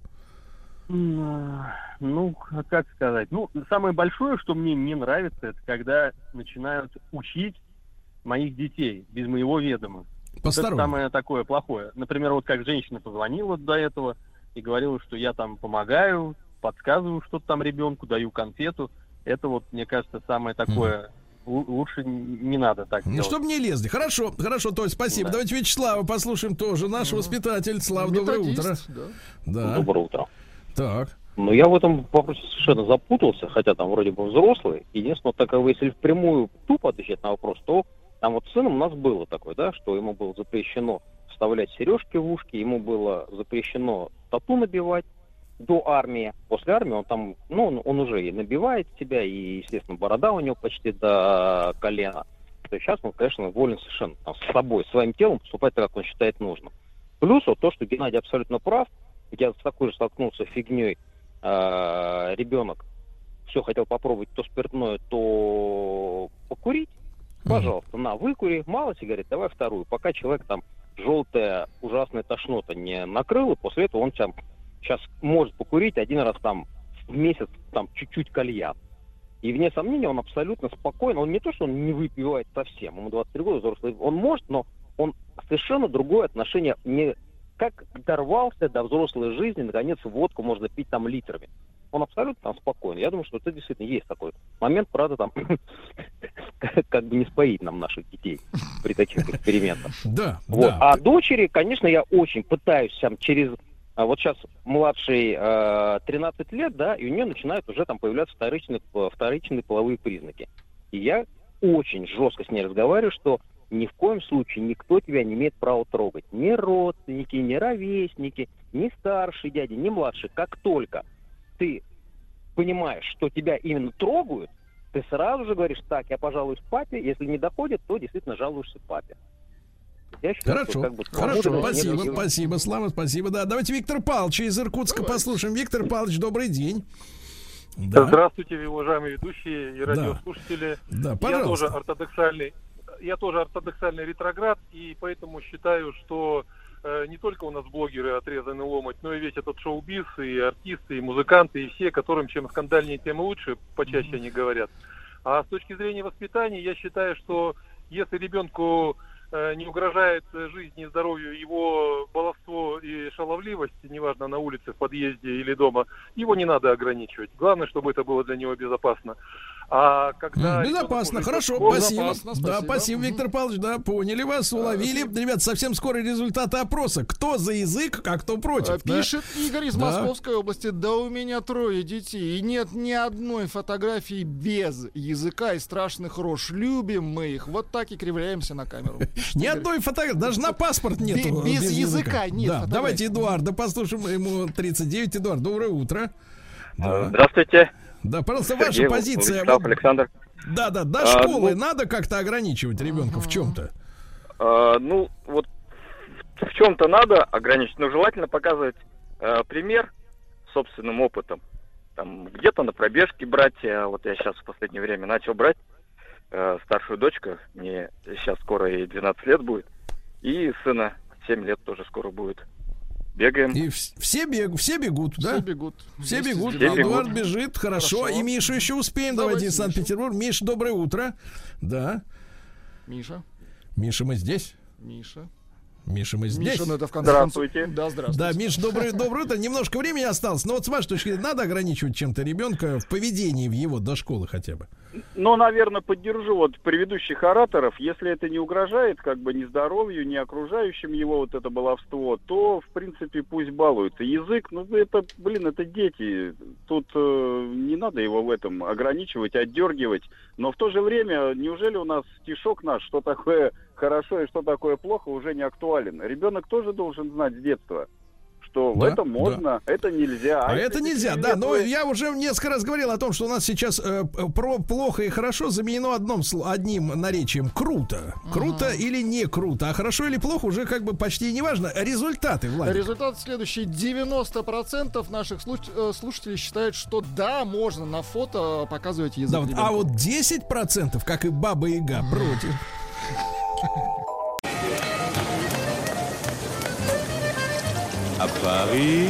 Отпуск каждый день. Друзья мои, э, наш проект «Отпуск каждый день», вы знаете, от э, Дальнего Востока до Западной Европы. Ну, а Франция, чем вам не Западная Европа? Самое, что ни на есть западная на этой неделе. Она наш главный герой, вы знаете, не только в утреннем эфире в этом часе, но и у физиков и лириков э, пойдет разговор, ну, вновь о гастрономии. Вот, у Картаева и Махарадзе Наполеон и революция. Ну, интересно. Ну, а я рад э, приветствовать на связи с нашей студией, э, ну, скажем так, э, ну, как рад, по-человечески очень рад э, Наталью Таньшину приветствовать, доктора исторических наук, профессора э, кафедры всеобщей истории РАН Хикс. Э, Наталья Петровна, доброе утро. Да. Здравствуйте, здравствуйте, Сергей. Да, мы в свое время сделали немало программ совместно, правда? Да, Вот, да. Они были замечательные. Да, и тем более нам приятно уви- увидеться, ну, увидеться, нет, услышаться хотя бы вновь. И вот в первой половине нашей сегодняшней программы тема у нас, друзья мои, тоже будет историческая, как у моих коллег, а, а именно э, сегодня как жил да Людовик XIV, король солнца. Потому что сегодня ведь у нас аудитория, ну, я имею в виду в широком смысле, не наша, наша просвещенная, но в целом обыватель сегодня ориентируется на следующие э, каноны жизни. Хочу, чтобы у меня был Мерседес, яхта, коттедж на берегу моря, правильно? Да, Владик? Вот, Ага, что там еще? да-да-да. И у Новикова, чтобы есть каждый день по четыре раза. Вот так. Да, да, да, да, и чтобы он сам мне прислуживал за столом. Вот, ну это шутка. А вот э, у короля, конечно, у него были полномочия так именно, ну, по своим меркам того времени э, жить примерно. Э, Наталья Петровна, так вот, Людовик-то 14, давайте начнем, может быть, с каких-то бытовых вещей, а потом на как бы более широкие масштабы переме- перене- переместимся. Ну вот совершенно верно вы говорили про все вот эти стереотипы, э, которые сопровождают, может быть, наше представление о том, как жили короли, потому что если мы обратимся к Людовику XIV, то это, наверное, самый большой труженик. И то, чего он достиг, это прежде всего не только понятно по факту своего рождения, он король, но он король, который на самом деле э, всю жизнь трудился, и день его был расписан буквально по э, минутам. И, наверное, тогда правил даже и король солнца, и король этикет, ну, или церемониал, как бы мы сказали сейчас, наверное. Мгм. А, во сколько же он просыпался, если уж такой был трудяга? Ну, знаете, все короли обычно просыпались рано, но почему-то, если почитать э, вот то, что пишут о Людовике XIV, э, некоторые исследователи говорят, что он просыпался в половине десятого. Но я думаю, что это э, не э, факт, он просыпался гораздо раньше, просто, может быть, в половине десятого уже нач- начиналась такая э, официальная церемония пробуждения ко сну, на которой присутствовало порядка ста человек, и это все мужчины, ну, потому что король, он э, себе не принадлежал, и вся его жизнь, вот от рождения до смерти, от пробуждения до сна, э, она проходила именно на виду. И вот в половине десятого начиналась вот эта официальная церемония, 100 человек присутствуют, выносится э, стульчик, как он назывался, стул для дел, и э, в это время королю э, завивали парик, приводили его в порядок, ну и дальше уже начиналась такая утренняя церемония, причем начиналась она с церковной службы. То есть король всегда посещал службу, то есть в нашем представлении Людовик XIV может быть какой-то король такой легкомысленный, солнце, балеты, танцы, но король э, никогда не пропускал мессу, только, может быть, там один раз за всю свою жизнь, когда он был в армии, на войне, он вот э, службу э, пропустил. Ну, и, и дальше уже начинался, опять-таки, не развлечение, а заседание Государственного совета. То есть король, он э, работал всегда, каждый день, и вот этот вот распорядок никогда не нарушался, э, при этом заседание Государственного совета он тоже никогда не пропускал, и он на них э, действительно работал. И что еще интересно, он был очень пунктуальный, и вот это выражение «точность, вежливость королей», она как раз, это выражение, оно э, абсолютно применимо к Людовику XIV. Мгм.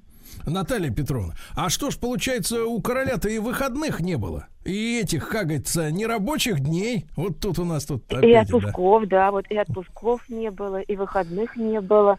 То есть, ну, на самом деле, если посмотреть, у него каждый день, э, последующий день был как предыдущий. То есть абсолютно дни э, одинаковые, расписаны, и вот этот этикет э, повторялся неизменно. Ну, конечно, король отдыхал, потому что у короля э, после обед, если взять даже э, обед, обеденную церемонию, то э, король ведь Людовик XIV он отличался э, отменным аппетитом. Ну, современные медики говорят, что у него, конечно, была булимия, наследственный недуг э, бурбонов. Но то, сколько еды ему готовили, каково было это меню, например, 69 блюд там числилось, и сколько король съедал, вот это приводило, ну не то чтобы восторг, но, наверное, в состояние шока даже его современников, его окружения. А внешне-то вот он, э, Наталья Петровна, опишите, он был, э, так сказать, тучным, как сегодня элегантно можно сказать, или вот при этом все как бы все шло в, дело?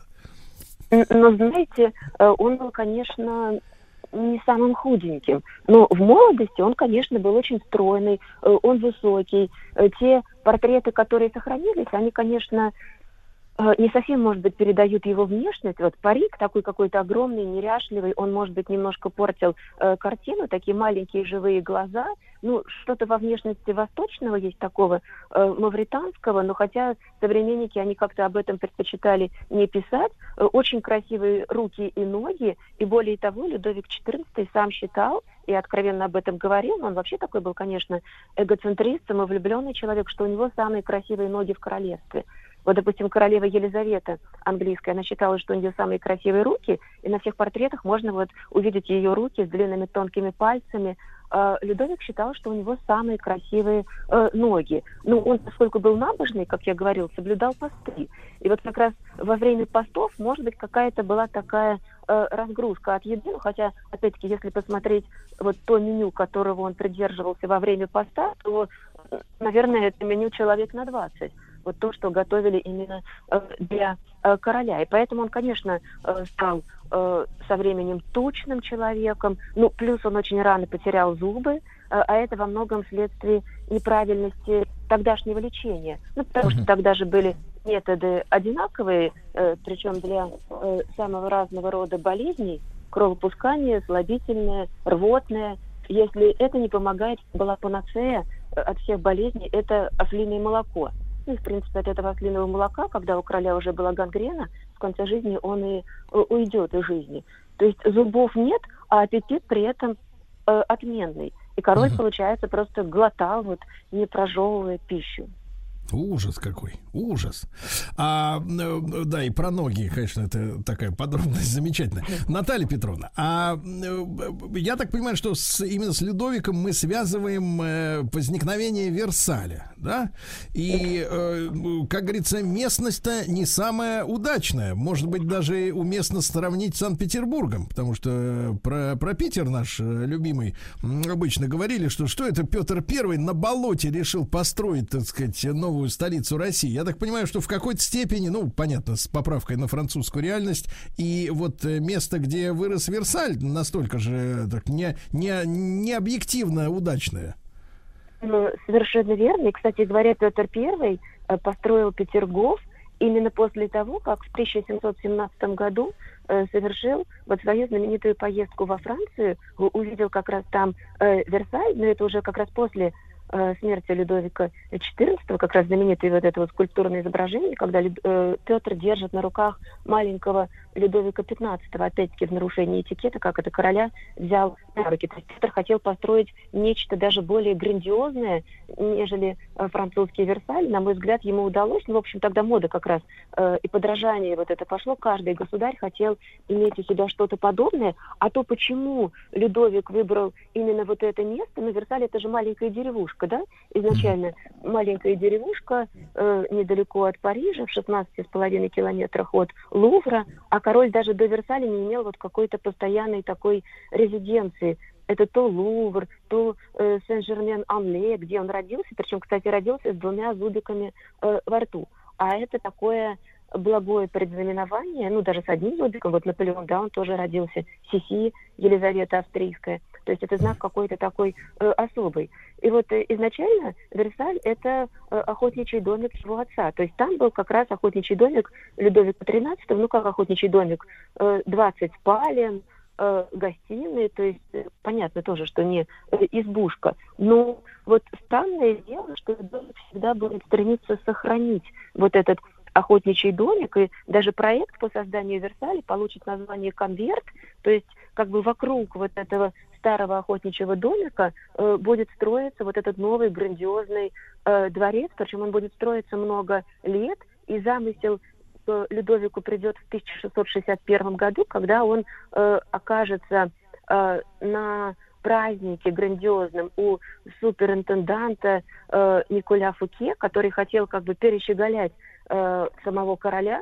Ну, Людовик от этого просто пришел в состояние бешенства, и Фуке хотел арестовать там же, вот во время этого праздника, ну, сдержался, арестовал его э, спустя какое-то время, причем в аресте принимал участие знаменитый э, Д'Артаньян, вот тот самый, которого Дюма вывел э, в своих э, произведениях.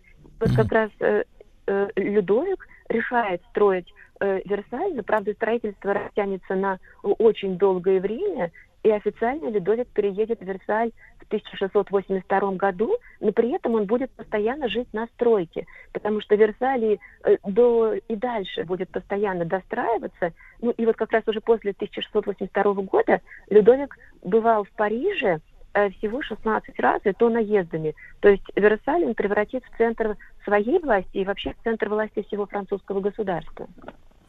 Э, Наталья Петровна, а можно немножко о том, как вот э, товарищ недалекий хотел перещеголять самого короля? За что был арестован?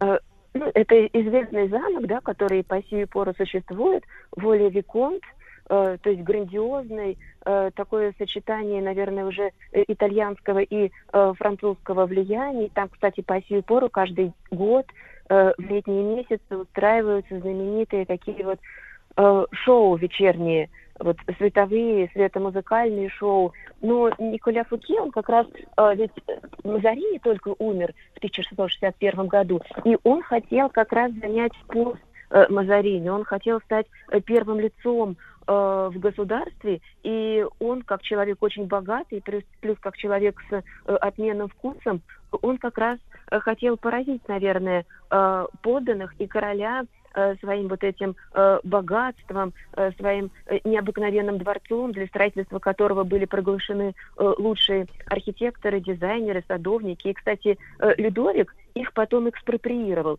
как, в принципе, и все богатство Фуке, ну, заявив, что э, Коль Фуке это все, э, ну, простым языком говоря, своровал из государственной казны, то, соответственно, к нему в государственную казну э, это все должно и э, вернуться. И потом, вот, собственно, э, эти люди, архитекторы, садовники, зодчие, они будут как раз трудиться над созданием уже Версальского дворца. Но, правда, тоже с огромными сложностями, потому что Кальбер, главный министр Людовик, поначалу считал, что это проект ну, крайне разорителен, и деньги можно потратить э, на что-то иное. Да. Друзья мои, я напомню, что в нашем проекте «Отпуск каждый день» в этом часе Наталья Таньшина, доктор исторических наук, профессор кафедры всеобщей истории РАНХИКС, и мы э, говорим о Людовике XIV, о короле солнца.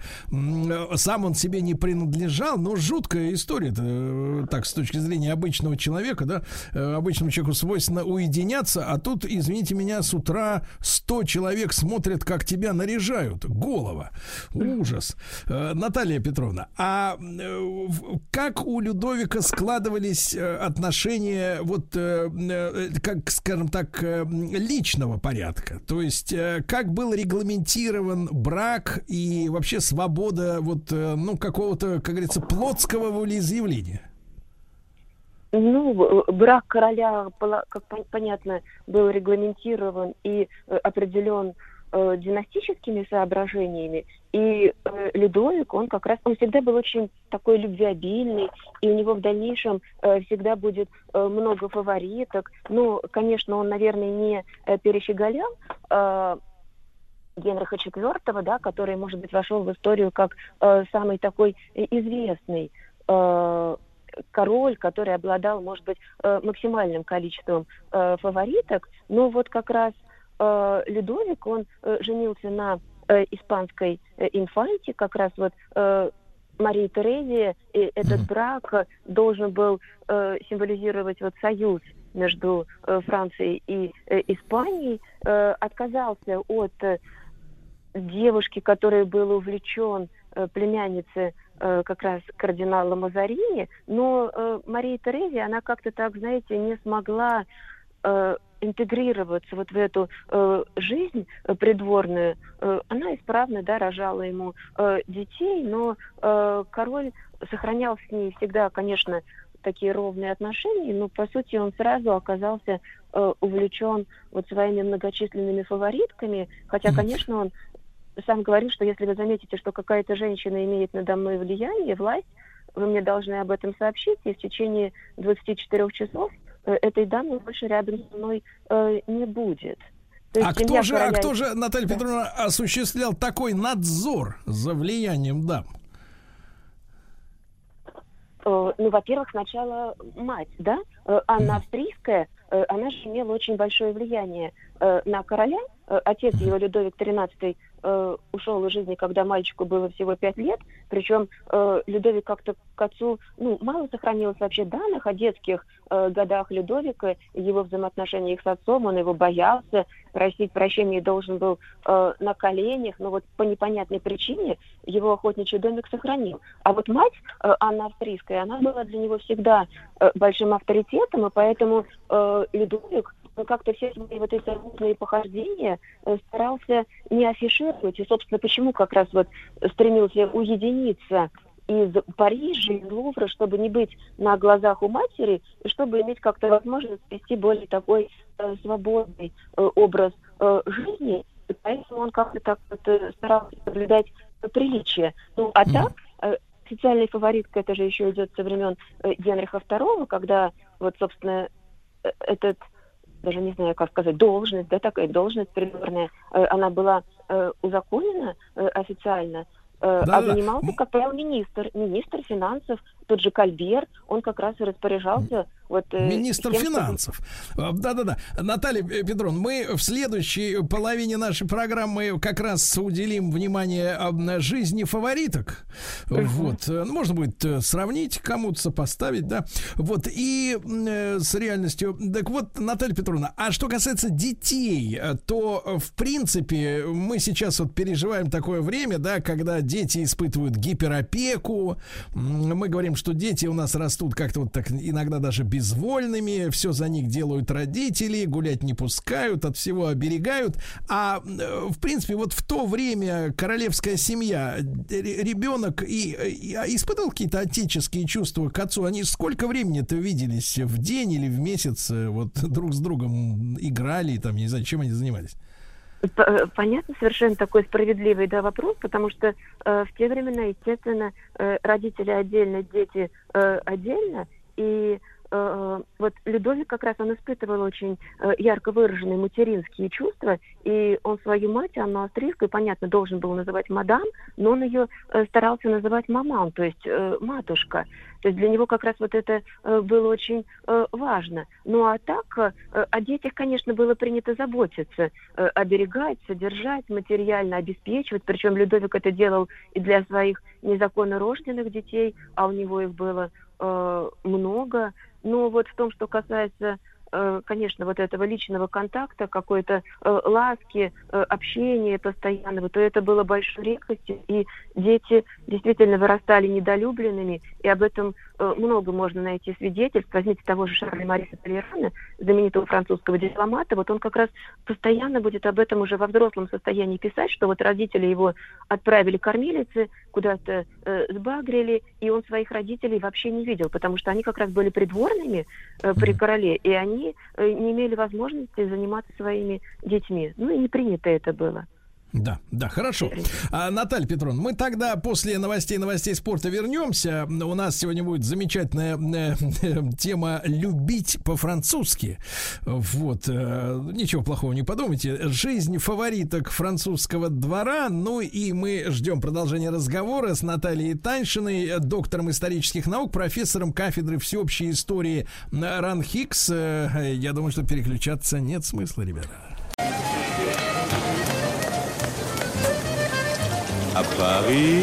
Отпуск каждый день. Друзья мои, наш проект «Отпуск каждый день» на этой неделе Франция. Наталья Петровна Таньшина, доктор исторических наук, профессор кафедры всеобщей истории Ран Хикс с нами сегодня. Наш давний друг нашей программы. Ну и жизнь, конечно же, фавориток э, французского короля. Э, Наталья Петровна, э, вот с французскими этими фаворитками ассоциируется только одно явление вот как бы в мировой жизни. Это гейши. Но с гейшами у нас был отдельный проект, посвященный Японии. Называется он «Японил». Я понял, да? Наши могут слушатели его послушать уже в, в целиком в записи.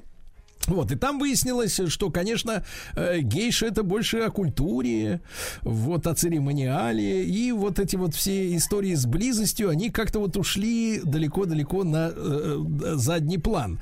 А вот что касается функционала, как говорится, э, вот э, французских фавориток, тут в чем самое главное значение было, было этих женщин? Но, э, знаете, Сергей, э, я думаю, что здесь похоже, потому что здесь тоже все-таки больше про фаворитизм вообще. Это больше про культуру и про политику. Ну, даже, может быть, если мы имя вспомним самой известной французской фаворитки, французского короля Людовика XV, э, маркиза Помпадур, то, ну, конечно, с одной стороны, Салтыков-Щедрин, Помпадуры и Помпадурши, да, или там Маяковский тоже выдающийся советский Помпадур выезжает отдыхать на воды. Но маркиза де Помпадур это прежде всего э, искусство, это культура, это стиль э, и, э, и это политика. Потому что, собственно, короли начинают приближать к себе э, ну, фавориток или фаворитов, потому что может же быть королева, да, и она себя может окружать фаворитами, допустим, э, Потемкин, да, и Екатерина. То есть это такая группа поддержки, это близкий круг лиц, на которых король или королева могли опереться, и через которых, и посредством которых э, могли проводить э, свою э, линию политическую. Но, кроме того, это же было удобно, потому что при случае э, можно было всю вину, всю ответственность э, свалить именно на фаворита или на фаворита, отстранить его от э, дел, от власти, поэтому не случайно, допустим, в России э, фаворитов э, называли временщиками. То есть это люди, которые получили свой пост, свою должность на время, ну или их еще, знаете, как называли в России, припадочные люди ну, потому что они припали. Вот они припали к этому э, хлебному э, месту. Но э, цена была, конечно, очень велика, хотя э, вот этот вот фаворитизм, э, он мог продолжаться э, долгими ну, десятилетиями, не десятилетиями, но годами. Потому что если, допустим, мы возьмем фаворита короля Людовика XIV, э, то э, они у него были там по 16 лет, по 13 лет. Понятно, что у него были и другие пассии в это время, но вот такая главная фаворитка э, одна на протяжении долгих лет. Угу. Наталья Петровна, но возникает же вопрос проникновения фаворитки именно к телу, как говорится, ко двору, а, потому что э, вы уже упоминали министра финансов, да, э, то есть, с одной стороны, фаворитка это э, такой психологическая поддержка для короля и политическая помощь в каких-то делах, но с другой стороны, кто девушку, как говорится, кто является поставщиком девушки, тот и тоже и в той же степени, наверное, имеет возможность проталкивать Э, какие-то свои мысли, законопроекты, говоря современным языком. Вот технология, да, технология, как говорится, кастинга, отбора вот этих женщин, она при Людовике XIV, она ну, вот э, что из себя представляла? Ну, совершенно верно вы, Сергей, об этом сказали, потому что понятно, что, хотя можно было, знаете, стать фавориткой благодаря вот воле случая, потому что и э, такое бывало, вот, допустим, одна из таких первых известных, известных фавориток короля Людовика XIV Луиза де Лавальер, э, она же была изначально э, фрейлиной, э, фрейлиной, и он просто ее заметил, э, она ему приглянулась, понравилась, причем она как-то как раз и не стремилась э, стать вот этой фавориткой, она, естественно, получала от этого э, огромные какие-то материальные, прежде всего, э, преимущества, потому что деньги, камни драгоценные, она очень любила наряды, но ей, допустим, не нужна была никакая власть, и она просто любила короля вот ради самого короля, и она была с ним вместе 13 лет, а потом отправилась замаливать грехи в монастырь, упала на колени перед Марией Терезией, но так, понятно, что фаворитка это очень такое прибыльное место, и не только для самой дамы, которая ею стала, но и для ее семьи. И поэтому очень часто э, семья, а это же все люди благородного происхождения, потому что э, фаворитками, конечно, были в основном э, знатные, титулованные дамы, хотя бывало и далеко не всегда так. Бывали и э, девушки простых семей, но которые становились в дальнейшем, им жаловались земли, замки, они становились маркизами, ну, потому что понятно, что э, лицо, которое находится рядом с королем, оно должно обладать э, э, титулом. Более того, даже официально шлейф был э, узаконен, длина шлейфа была прописана. И при как раз Генрихе II весь вот этот церемониал э, был прописан, как становиться фавориткой, как объявляют официальной фавориткой, вот эта официальная церемония объявления новой э, фаворитки. Но э, так вся семья, э, она же очень часто вот э, матушки вот этих знатных семей, э, они просто проталкивали туда своих детей всякими правдами и неправдами, потому что э, золотой дождь как они рассчитывали, так оно и бывало, он ведь прольется не только на фаворитку, но и на всю эту семью, которая будет э, обеспечена вот на все время, пока их дочь э, или жена, потому что ведь фаворитками часто становились э, замужние дамы, и, собственно, с мужем, по сути, заключался договор, что э, он тоже будет вот на таком э, государственном королевском э, находиться в содержании. То есть это да, такой, Наталья Петровна, договор субаренды, да, получается? Ну, в какой-то степени, да. Иногда это такая долгосрочная э. Иногда, ну, как правило, это долгосрочные такие отношения. А в документах, вот в документах-то было какая должность прописана? То есть это, и вы говорите, и шлейф у платья был особенный, ну, то есть форма одежды, да, говоря современным языком, специальная была.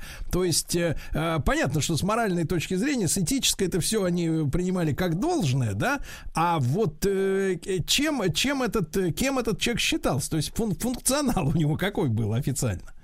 Ну вот, собственно, знаете, когда умирает французский король э, Франциск I в 1547 году, а там как раз же была уже такая конкурентная борьба между его фавориткой Анной де Тамп и фавориткой знаменитой э, Генриха э, II э, Дианой де Пуатье.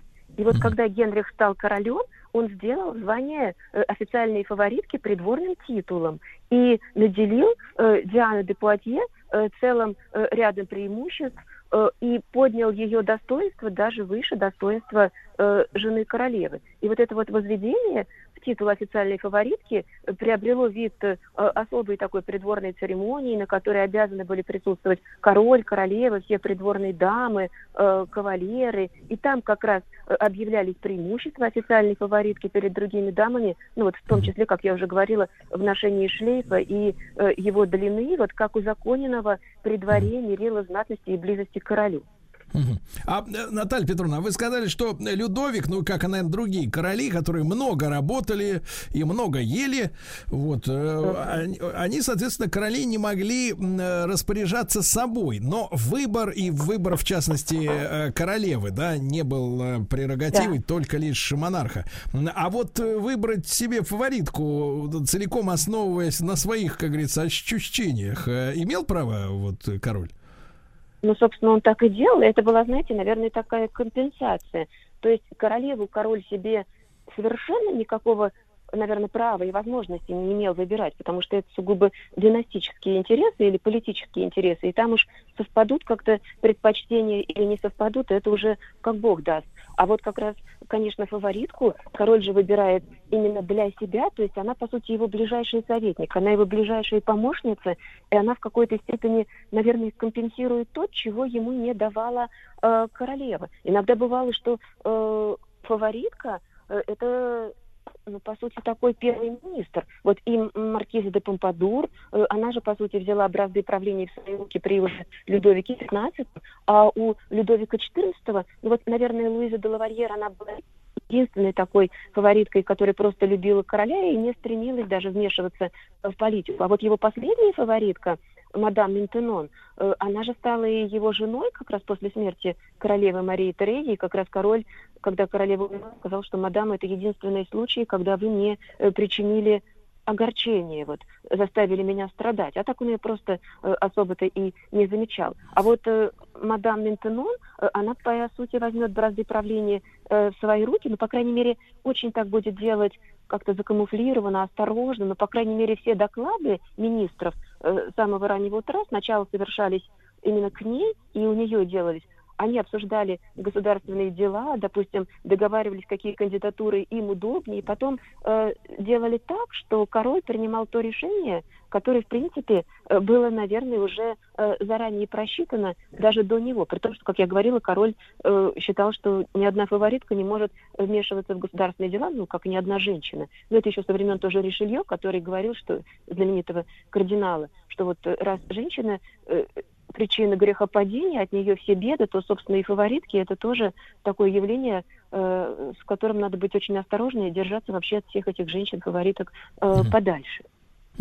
А, а, Наталья Петровна, а с точки зрения, э, ну, скажем так, сопоставительной исторической, э, ну, оценочной какой-то вот оценочного взгляда на этих женщин, они были для своего времени, ну, большинство из них, да, хотя бы, э, привлекательны, вот для, для мужчины, для короля вообще, в принципе, да, или вот внешность, с вашей точки зрения, опять же, сопоставительно, да, с, с какими-то критериями оценки красоты, красоты того времени э, выдающейся не была? Или это были в нашем понимании вот сегодня модели?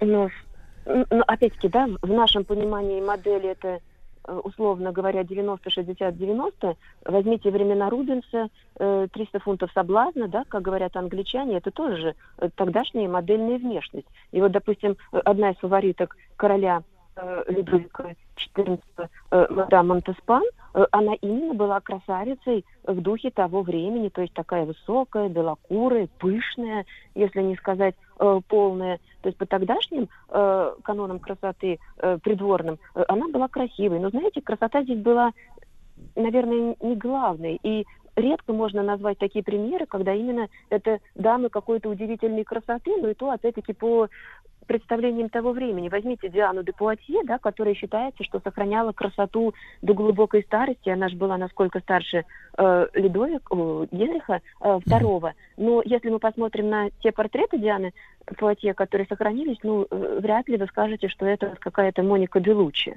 Потому что э, совершенно э, нет.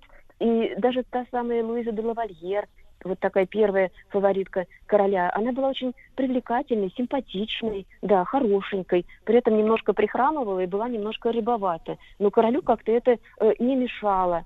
Э, мадам Ментенон, она вообще была воспитательницей э, изначально детей внебрачных э, короля. То есть э, ее пристроили э, во дворец воспитывать детей, э, дети ее полюбили, э, король обратил через детей на нее внимание. А она была больше вообще дамой такой набожной, э, очень э, серьезной, хотя, понятно, любящей э, власть, э, деньги. То есть э, дело было вовсе не в какой-то красоте, но тем более, что была одна официальная фаворитка, а если королю могла понравиться какая-то другая барышня, то его же никто не э, останавливал. Главное соблюдать все вот эти приличия, главное церемонию ко сну совершить, отойти ко сну в своей спальне, опочивальне королевской, в которой король, в принципе, никогда и не ночевал, потому что была еще потайная дверь, и он мог через нее пройти туда, куда ему да. нужно было. Да. Вот видишь, Владик, набожность, она как бы любви к деньгам не помеха. Да, друзья Запомни, мои. А... Сережа.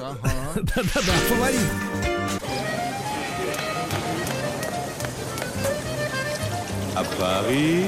Отпуск каждый день. Отпуск каждый день. Франция. С нами Наталья Петровна Таньшина, доктор исторических наук, профессор кафедры всеобщей истории Ранхикс. Э, ну, о фаворитках, э, в том числе и Людовика XIV, мы сегодня э, говорим.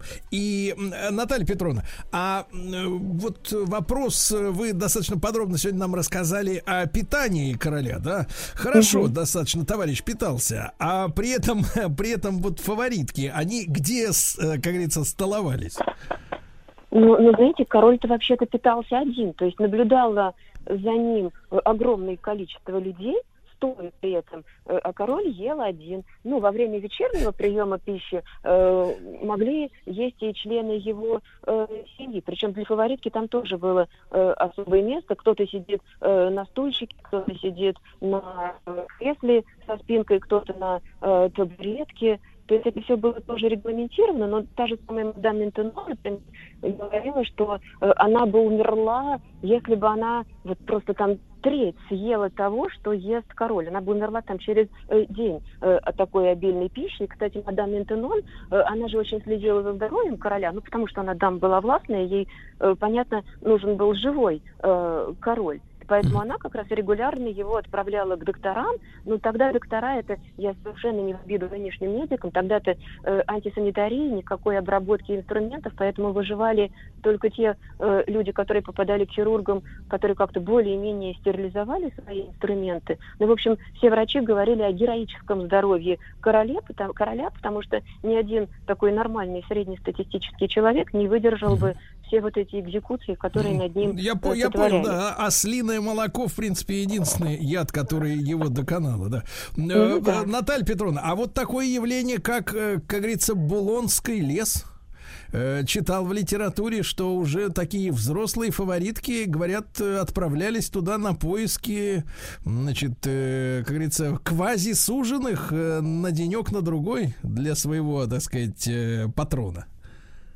Ну, такое бывало, потому что та же, например, самая маркиза де Помпадур, да, э, она же очень долго была с королем, причем когда уже прекратились вот всякие какие-то э, романтические отношения между ними, э, она же, по сути, сама э, занималась вот ну, кастингом, да, говоря современным языком, э, очередных вот каких-то фавориток, молоденьких э, барышень э, для короля. Причем, э, конечно, она заинтересована была в том, что эти девушки были бы привлекательными, но не особенно претендовавшими на э, власть.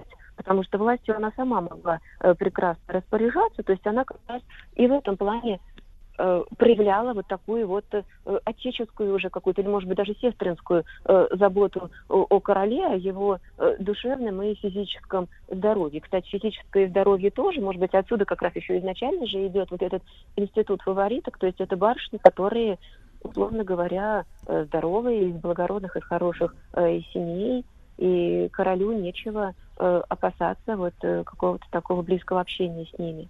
И, кстати, маркизе Помпадур единственной позволили умереть в э, Версале, потому что вообще-то в Версале умирать простым смертным не положено. Это место, где может умереть только король. Но вот э, маркизе Помпадур единственной было сделано такое исключение. Наталья Петровна, и раз уж вот затронули тему здоровья, да, такие хорошие, Да. здоровые, крепкие, а э, как в то время было, обстояло дело с, вообще с гигиеническими процедурами? Э, Я имею в виду душ, э, вот, душ, ну, Да, баня, это, джакузи.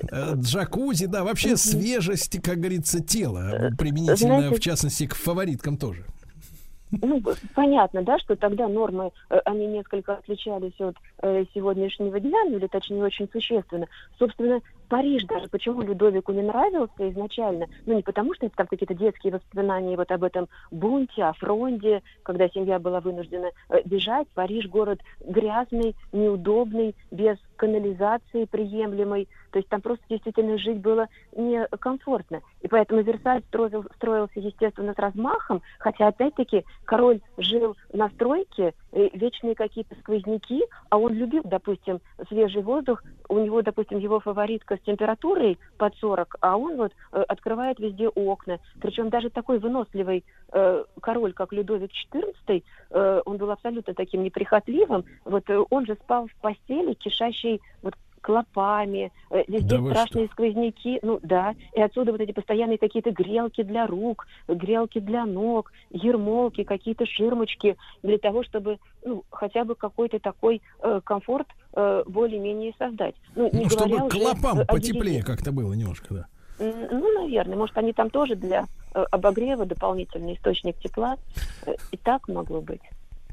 Ужасно. гигиена была, конечно, на слабом уровне, и вот и как раз болезни короля, ну, представьте, рвотная, слабительная, вот это, собственно, и все методы, ну и кровопускание. То есть редкий человек все это выдерживал. Ну, мы можем сказать, что в то время, в принципе, люди э, мылись э, никогда.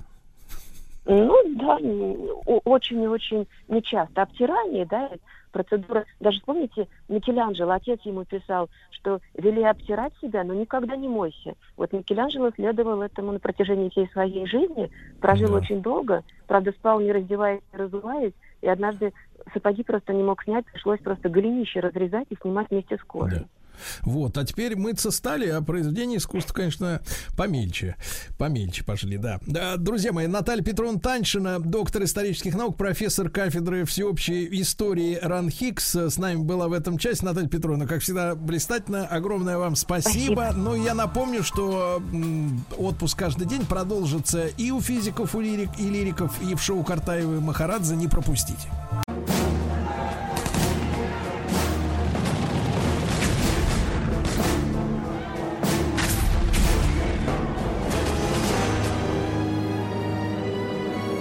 Гражданская война. Дорогие друзья, сегодня среда и продолжается наш цикл «Гражданская война». Василий Жанович Цветков, профессор Московского педагогического государственного университета, доктор исторических наук с нами. Василий Жанович, доброе утро. Да. Здравствуйте. Здравствуйте, да. Да, да, да. Ну и сегодня у нас, э, так, мы оттолкнемся от темы э, символики Белой армии и поговорим в том числе о так называемых цветных полках. Ну, это не имеет никакого отношения к американской истории, где цветные, значит, соответственно, вот были долгие э, столетия обделены в гражданских правах. Речь идет, конечно, о колористической маркировке тех или иных полков, да, э, армейских подразделений, ну и вообще символика Белармии. Мы с Василием Жановичем уже выяснили, что само это название, да, э, Белая армия, Белая гвардия э, имеет отношение к более позднему периоду, а во время самой гражданской войны Сами белогвардейцы называли себя русской армией. Вот, да. Э, Василий Да-да. Жанович, э, как действительно вот формировалась э, вот эта, вот эта цветная, цветная гамма, да, в обозначении разных полков? И почему? Почему они, называя себя русской армией, не представляли из себя вот такого единого, да, единого подразделения, которое вот просто разные части одной большой армии, как и всегда? Ну, в принципе-то так оно и было, потому что вот если даже говорить о каких-то цветных э, отличиях, э, они ничем особенно вот так вот э, принципиально, я бы сказал, э, не отличались от того, что было принято и в российской армии тоже. А, потому что если мы посмотрим на эволюцию униформы э, российской начала 20-го столетия и период Первой мировой войны, особенно, а, то там ведь тоже э, можно было заметить, что да, в единой армии, да, при едином таком общем стандарте э, ношения униформы, конечно, конечно, встречались э, отличия именно цветовые, а, по родам войск, в частности, по, допустим, принадлежности к тому или иному полку, то есть э, цвет полка, прибор полка, вот это тоже очень важно, прибор, э, соответственно, золотой или серебряный, это обозначалось э, на пуговицах, на галунах, а, вот, эм, это уже такой металлический как бы э, момент, да, а, а это тоже все было, то есть э, и, и каждый полк, в принципе, гордился вот э, именно тем, что у него вот такой свой особый цвет, а, свои там э, канты, свои выпушки, свой прибор, а, и какие-то вот э, особенности можно было там исторические тоже этого цвета найти, объяснить, э.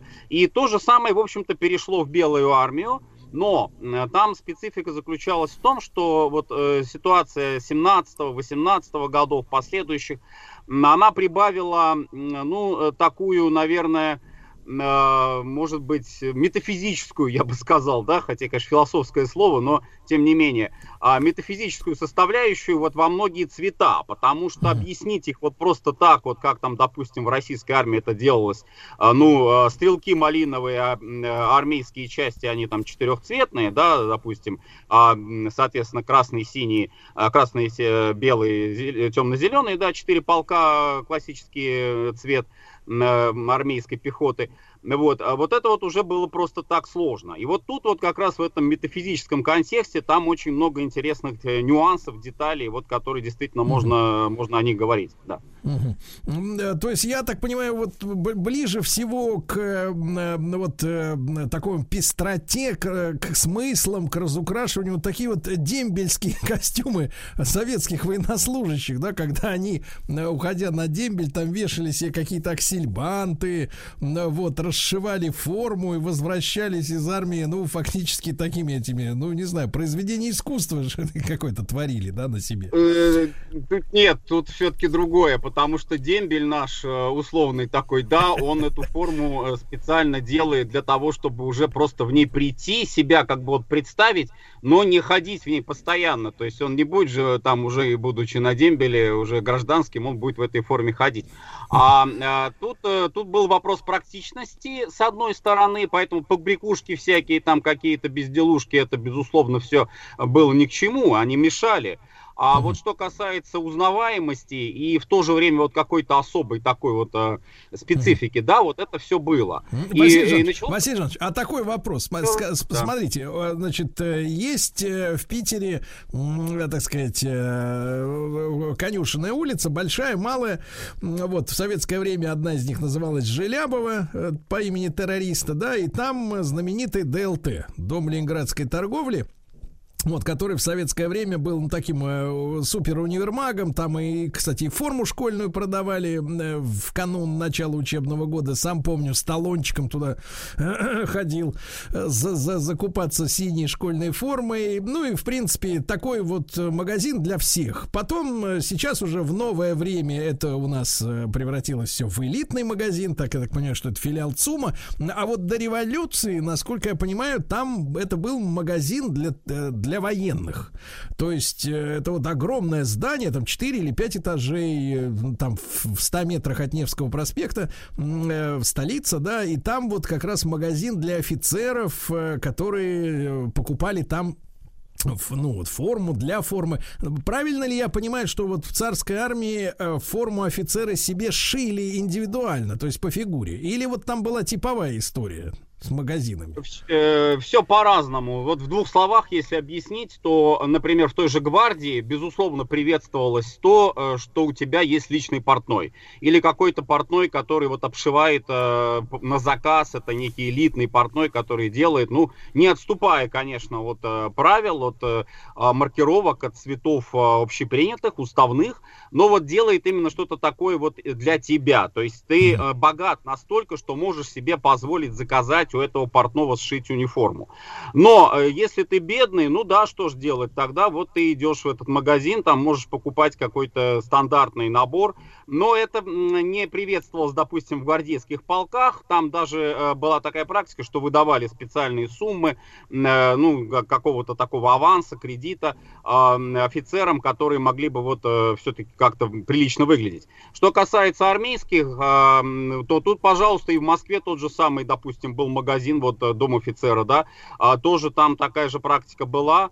А в провинциальных городках, конечно, было, наверное, 50 на 50, то есть э, даже, может быть, больше портные там шили э, местным каким-то офицерам. И вот, кстати сказать, вот эта практика вот э, провинциальных портных, она же и в гражданскую войну себя проявила тоже, потому что очень много таких свидетельств, указаний на то, что вот белые там занимают, э, ну, допустим, Харьков, да, или э, там в Крыму вот города какие-то, и там прям пошивочные мастерские, обычные портные, гражданские портные, вот они обшивают а, офицеров, они обшивают а, и даже солдат, то есть уже вот дается какой-то определенный заказ, они его делают. Василий Жанович, э, э, мы, мы об этом специально как-то не обмолвились. Вдруг у вас есть в памяти примерное, примерное понимание сроков.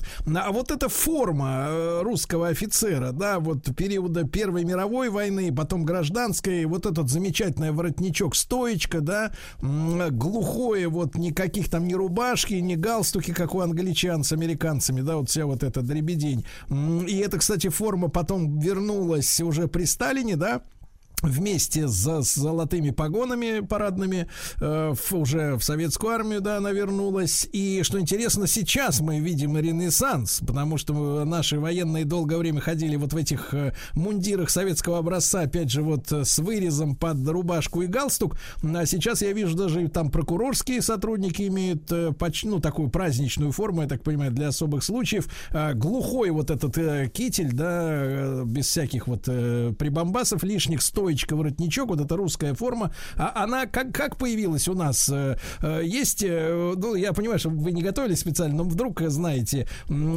каким-то, как, кто у нас курировал вообще, в принципе, вот дизайн этой формы? Мы знаем эту жуткую историю про Хуга Босса, да, и, так сказать, немецкие дела. А вот в России вот эта история, как она происходила? Ну, в России этим непосредственно лично на последней, как говорится, инстанции, вот одобряющей инстанции, да, вот если это смотреть на период начала 20-го столетия, занимался сам государь-император. То есть это был один из таких, э, наверное, самых, может быть, любимых его э, занятий его было. Э, это утверждать формы, утверждать различные детали, и многие, конечно, к этому так немножко иронично относились, что вместо того, чтобы там обсуждать какие-нибудь законы аграрной политики, а государь-император обсуждает э, цвет канта ну, какого-нибудь стрелкового полка, да, вот, но это было так, это было так, то есть э, это все получало высочайшее одобрение. А вообще это все, конечно, разрабатывалось военным министерством, а, и вот если говорить о кителе, да, то тут, э, наверное, вот тоже интересный нюанс – появляется вот такой китель пиджачного типа, да, то есть э, открытый ворот, да, лацкана.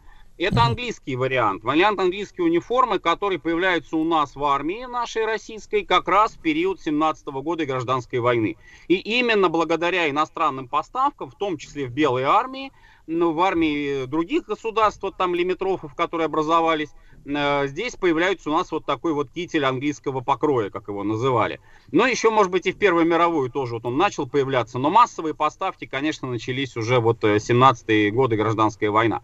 Но тут вот другой нюанс интересный. У англичан было два э, таких вот кителя для нижних чинов э, и для офицеров. И вот офицерский э, китель, он пиджачный, вот как я уже сказал, таким простым языком, понятно выражаясь. А солдатский китель, э, китель нижних чинов, он как раз закрытый воротник. И вот наши офицеры, опять же, вот если брать, да и не только там в белой армии, в красной тоже, вот как попадали там к ним вот эти вот партии на униформы, они э, предпочитали именно э, китель нижних чинов. Почему? Потому что вот был все-таки закрытый воротник, это было более практично, это было более удобно. А, правда, воротник, он у них был отложен, он у них был не стоячий у английских э, кителей, но, опять же, вот еще один нюанс, э, наш российский китель, вот такой вот, да, классический, с стоячим воротником, 5 а, пуговиц, да, он, а, ну, уже в силу того, что война гражданская, все-таки она разрушила в том числе и легкую промышленность, да, э, не только тяжелую, он уже был не, не такой массовый. А, и, конечно, конечно, носили уже э, вот то, что, ну, какие были поставки, и то, что вот от, mm. оставалось от старых каких-то запасов. Ну, это интересная а история, да, что интересная история, что между армиями происходил обмен формой, хотя армии вроде разные, да. И вот, э, Василий Жанович, еще маленький такой нюанс. В литературе встречал историю о том, что офицерам очень нравились фуражки немецкого образца, то есть такие маленькие, аккуратненькие фуражки без излишних, так сказать, каких-то вот э, объемов, э, да, вот что носили, вот фронтовые любили носить немецкие фуражки, хотя, э, э, ну, немецкого образца именно, хотя воевали-то с Германией. Прав я или, так сказать, врут в интернетах? Ну, не совсем. А вот если говорить об такой классической немецкой форме, которая, да, действительно, она была востребована, использовалась белыми, а это самый яркий, самый такой классический пример. Пятая дивизия северо-западной армии, ливенцы, так называемые, командир князь Ливен, а, которые э, получили обмундирование просто с немецких складов, э, потому что другого ничего не было а, у них под рукой. Вот они эту немецкую форму одели вплоть до касок знаменитых вот этих вот немецких, да. А, тоже, да, носили. И, но, тем не менее, конечно, вот опять же к вопросу о том, что даже старую униформу можно раскрасить, можно раз, расцветить новыми цветами, уже другими совершенно соответствующими там национальной символике российской и так далее. Вот они все это сделали тоже. То есть у них был немецкий китель с трехцветным э, российским триколорным э, шевроном. Вот такая вот такое вот сочетание у тех же ливенцев. И еще и белый крест придачу, да. Вот, ну, это северо-западники. А вот что касается юга, а, тут, э, ну, да, наверное, были такие факты, когда могли вот эту немецкую форму, опять же, вот она, допустим, могла остаться после оккупации Украины, там какие-то склады э, немецкие, э, вот их, их захватывали. Но это было гораздо, гораздо менее распространенным явлением, чем, а, чем ношение собственной российской гимнастерки и кителя, и, конечно, английские, британские поставки а, тоже играли роль. Да. Василий Жан, так вот вернемся тогда к теме вот этих цветных полков, да? Э, как вот, э, кто был первым э, из таких именных полководцев, кто вот ввел какие-то индивидуальные цвета для своих офицеров, солдат? Первые были корниловцы, это однозначно совершенно, причем там все было утверждено вплоть до мелочей э, самим, э, самим Корниловым. А, и э, символика очень интересная. Сочетание красного и черного цветов.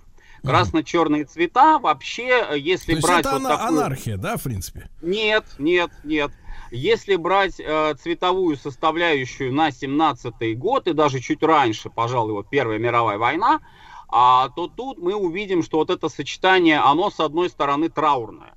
То есть это сочетание а, вот такое вот, ну, похоронное, грубо говоря, да, то есть э, символика смерти. Еще и дополнительная символика смерти вот к этой цветновой, да, красно-черной, еще и Адамова голова. Адамова голова, чтобы было понятно, это череп э, с перекрещенными костями. Почему Адамова голова? Вот это тоже очень важный нюанс, надо его сразу отметить, потому что до сих пор, к сожалению, преобладает вот такое представление о том, что те, кто вот носили там у белых эту Адамову голову в разных там сочетаниях или на фуражке, или чаще, конечно, на, на погонах или на а, шевронах, вот это вот все чуть ли не какая-то там дань эсэсовцам, там, я не знаю, каким-то... Каратели какие-то, да? А, ну да, которых вообще еще даже не было на тот момент, но неважно. Э, так вот, значит, Адамова голова, это, обратите внимание на э, схему, одежду схемонахов наших, вот, э, да, э, тех, кто принимают великую схему. И вы там эту Адамову голову увидите она э, на капюшоне у монаха, она вот на, на подряснике, на нарясе, да, на, на епитрахиле, то есть вот это все везде на одежде священника, на облачении священника, правильнее так сказать, да, это мы все увидим, эту Адамову голову, этот череп и кости. Но, естественно, мы не должны тут ни в коем случае сомневаться, как, что там какие-то есть аналогии с немцами, с Германией, да, хотя на самом деле, если уж брать немецкие аналогии, там она тоже была отнюдь не с эсэсовцами связана. Так вот, а, здесь это э, идея э, смерти и воскресения. Почему? Потому что по преданию Адамова э, кости, кости Адама, кости праца, они были зарыты на Голгофе, на горе Голгофе. И вот когда произошло вот этот акт распятия да, а, Иисуса Христа, то кровь его обогрила, э, то есть она как бы с креста, она стекла на э, подножие, на основание горы Голгофы, окропила вот эту вот голову Адама, которая там была, да, по преданию, опять же. И вот э, кровью Христа распятого, э, вот это э, было произведено искупление этого первородного греха. Вот глубокий смысл. И когда Христос воскрес, то есть воскресение Христова, произошло и э, одновременно воскресение как бы э, ветхого человека. То есть это не смерть, это воскресение. Поэтому семантика вот такая э, смысловая 17 года у корниловцев это смерть и воскресение. То есть это сочетание того и другого. И вот Адамова голова, она здесь как раз, в общем-то, и подходила, наверное, под, под вот данную такую метафизическую, как я уже сказал, составляющую.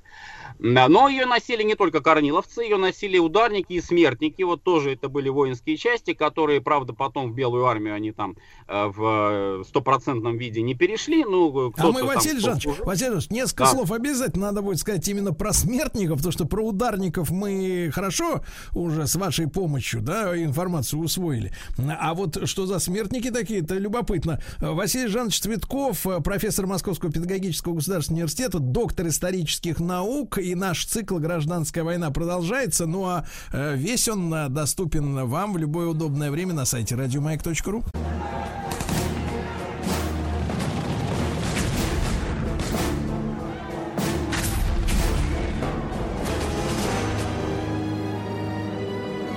Гражданская война. Друзья мы продолжаем разговор. Э, Василий Жанович Цветков, доктор исторических наук, с нами. И вот возникло это э, слово в нашем эфире «смертники». Э, Василий Жанович, ну мы вот если так вот историческая какая-то неглубокая, конечно, память позволяет вспомнить, обычно, когда такое слово применительно к войне употребляешь, ну вот вспоминаются японцы, которые сидели в дзотах, там чуть ли не прикованные, а вообще, наверное, на самом деле прикованные цепями, да, к пулеметам. И немцы, кажется, на Западном фронте, ну вот там, где американцы как раз высаживались э, э, в 44 году, да, там вот как бы вроде бы находили якобы немцев э, в кандалах, которые там, значит, вот с, пуль, с пулеметами до последнего смертники сидели. А вот о чем вы говорите? Да, здесь э, очень важное должно быть уточнение. В отношении вот 17 года э, это наименование, оно было скорее таким неформальным, чем формальным, потому что оно использовалось, конечно, и э, в сочетаниях, э, допустим, с ударными частями, да, ну, классический пример это э, женский ударный батальон смерти, да, вот здесь и ударные, и смерти, как бы здесь все мы видим. Ну, фильм «Батальон», я думаю, многие из нас смотрели, да, вот слушатели а, обращали внимание, да, на то, как там, в общем, показана как раз вот эта вот обстановка 17 года.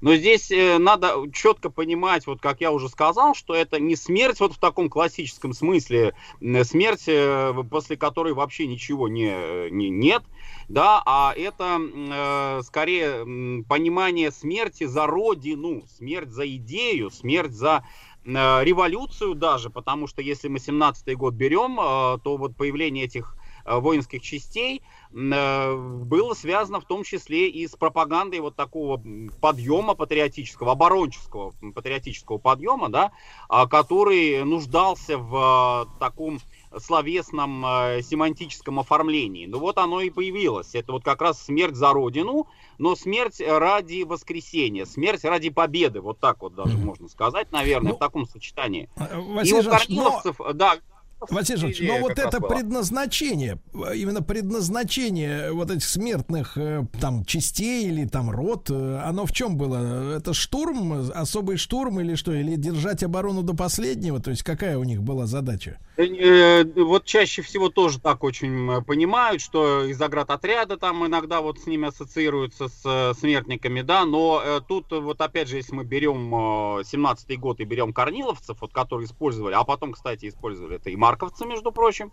э, о них тоже вот речь пойдет, наверное, а, то тут э, еще раз э, отмечу, что это не убийство кого-то, да, а это прежде всего ты жертвуешь своей собственной жизнью. То есть ты не являешься, условно говоря, вот воин-убийца, да, нет, это воин-защитник, который жертвует собой ради идеи какой-то, да, вот ради революции, ради родины, ради там победы в войне над немцами и так далее, и так далее. То есть вот, вот это вот главное. Вот это главная составляющая была у наших э, частей, вот когда они появились в 17 году. Хотя восприятие их со стороны населения простого, даже на фронте, вот со стороны тех, кто не шел в эти воинские части, да, не все же пошли, это были части добровольческие. Кто mm-hmm. хотел туда, тот, э, тот и шел, да. Вот. Хотя, конечно, там было лучше снабжение, там было выше жалование, это тоже нельзя отрицать ни в коем случае. Но отношение во многом было тоже такое вот ну, скептическое. Отнош... Опять же, вот к женскому батальону, если посмотреть, как относились те же самые мужчины на фронте, да, что это какая-то глупая совершенно затея, забава какая-то ненужная никому, Э, И вообще пора уже войну кончать, штык в землю, пошли делить, э, делить как говорится, помещичье имение. То есть вот такое было отношение тоже. И э, вот этот пропагандистский эффект, на который был направлен, видимо, вот создание этих частей ударных и смертных, смертников, он не так, э, может быть, был эффективен, как хотелось бы э, когда он э, начинался, то есть вот в период именно весны, лета 17 года, последнее наступление русского фронта, вот там тоже это было очень активно. Хорошо. Мгм. Василий Жанович, а марковцы, вот вы уже их упомянули. Да, так вот, э, просто я еще пару слов о корниловцах скажу, чтобы с ними закончить. Э, Они чем интересны? Тем, что они задали некий такой стандарт вот эм, элементов униформы, который потом тоже проявлялся в других цветных частях. А, Что еще, помимо вот сочетания красный-черный? А, Красные а, тулья фуражки, то есть верх фуражки, а, и черный околыш. А, Погон двухцветный, тоже, соответственно, черно-красный.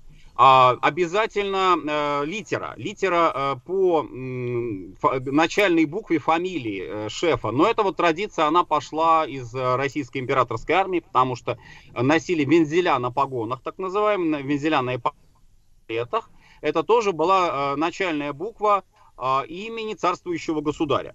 А, Или если там человек уходил в отставку, то он носил вензель, э, значит, соответственно, когда он получал первый офицерский чин. А, То есть это была Н, Н2, да, А2, А3, ну, соответственно, Александр II, Александр III, Николай II. А здесь, здесь букву К они носили, то есть это вот Корнилов, К. Корнилов, э, первая буква его фамилии. А следующий элемент очень важный, это шеврон. А, причем шеврон корниловцев это вообще это отдельная история. Тут о нем можно ну, целую передачу даже сделать. А, это щиток э, голубого цвета.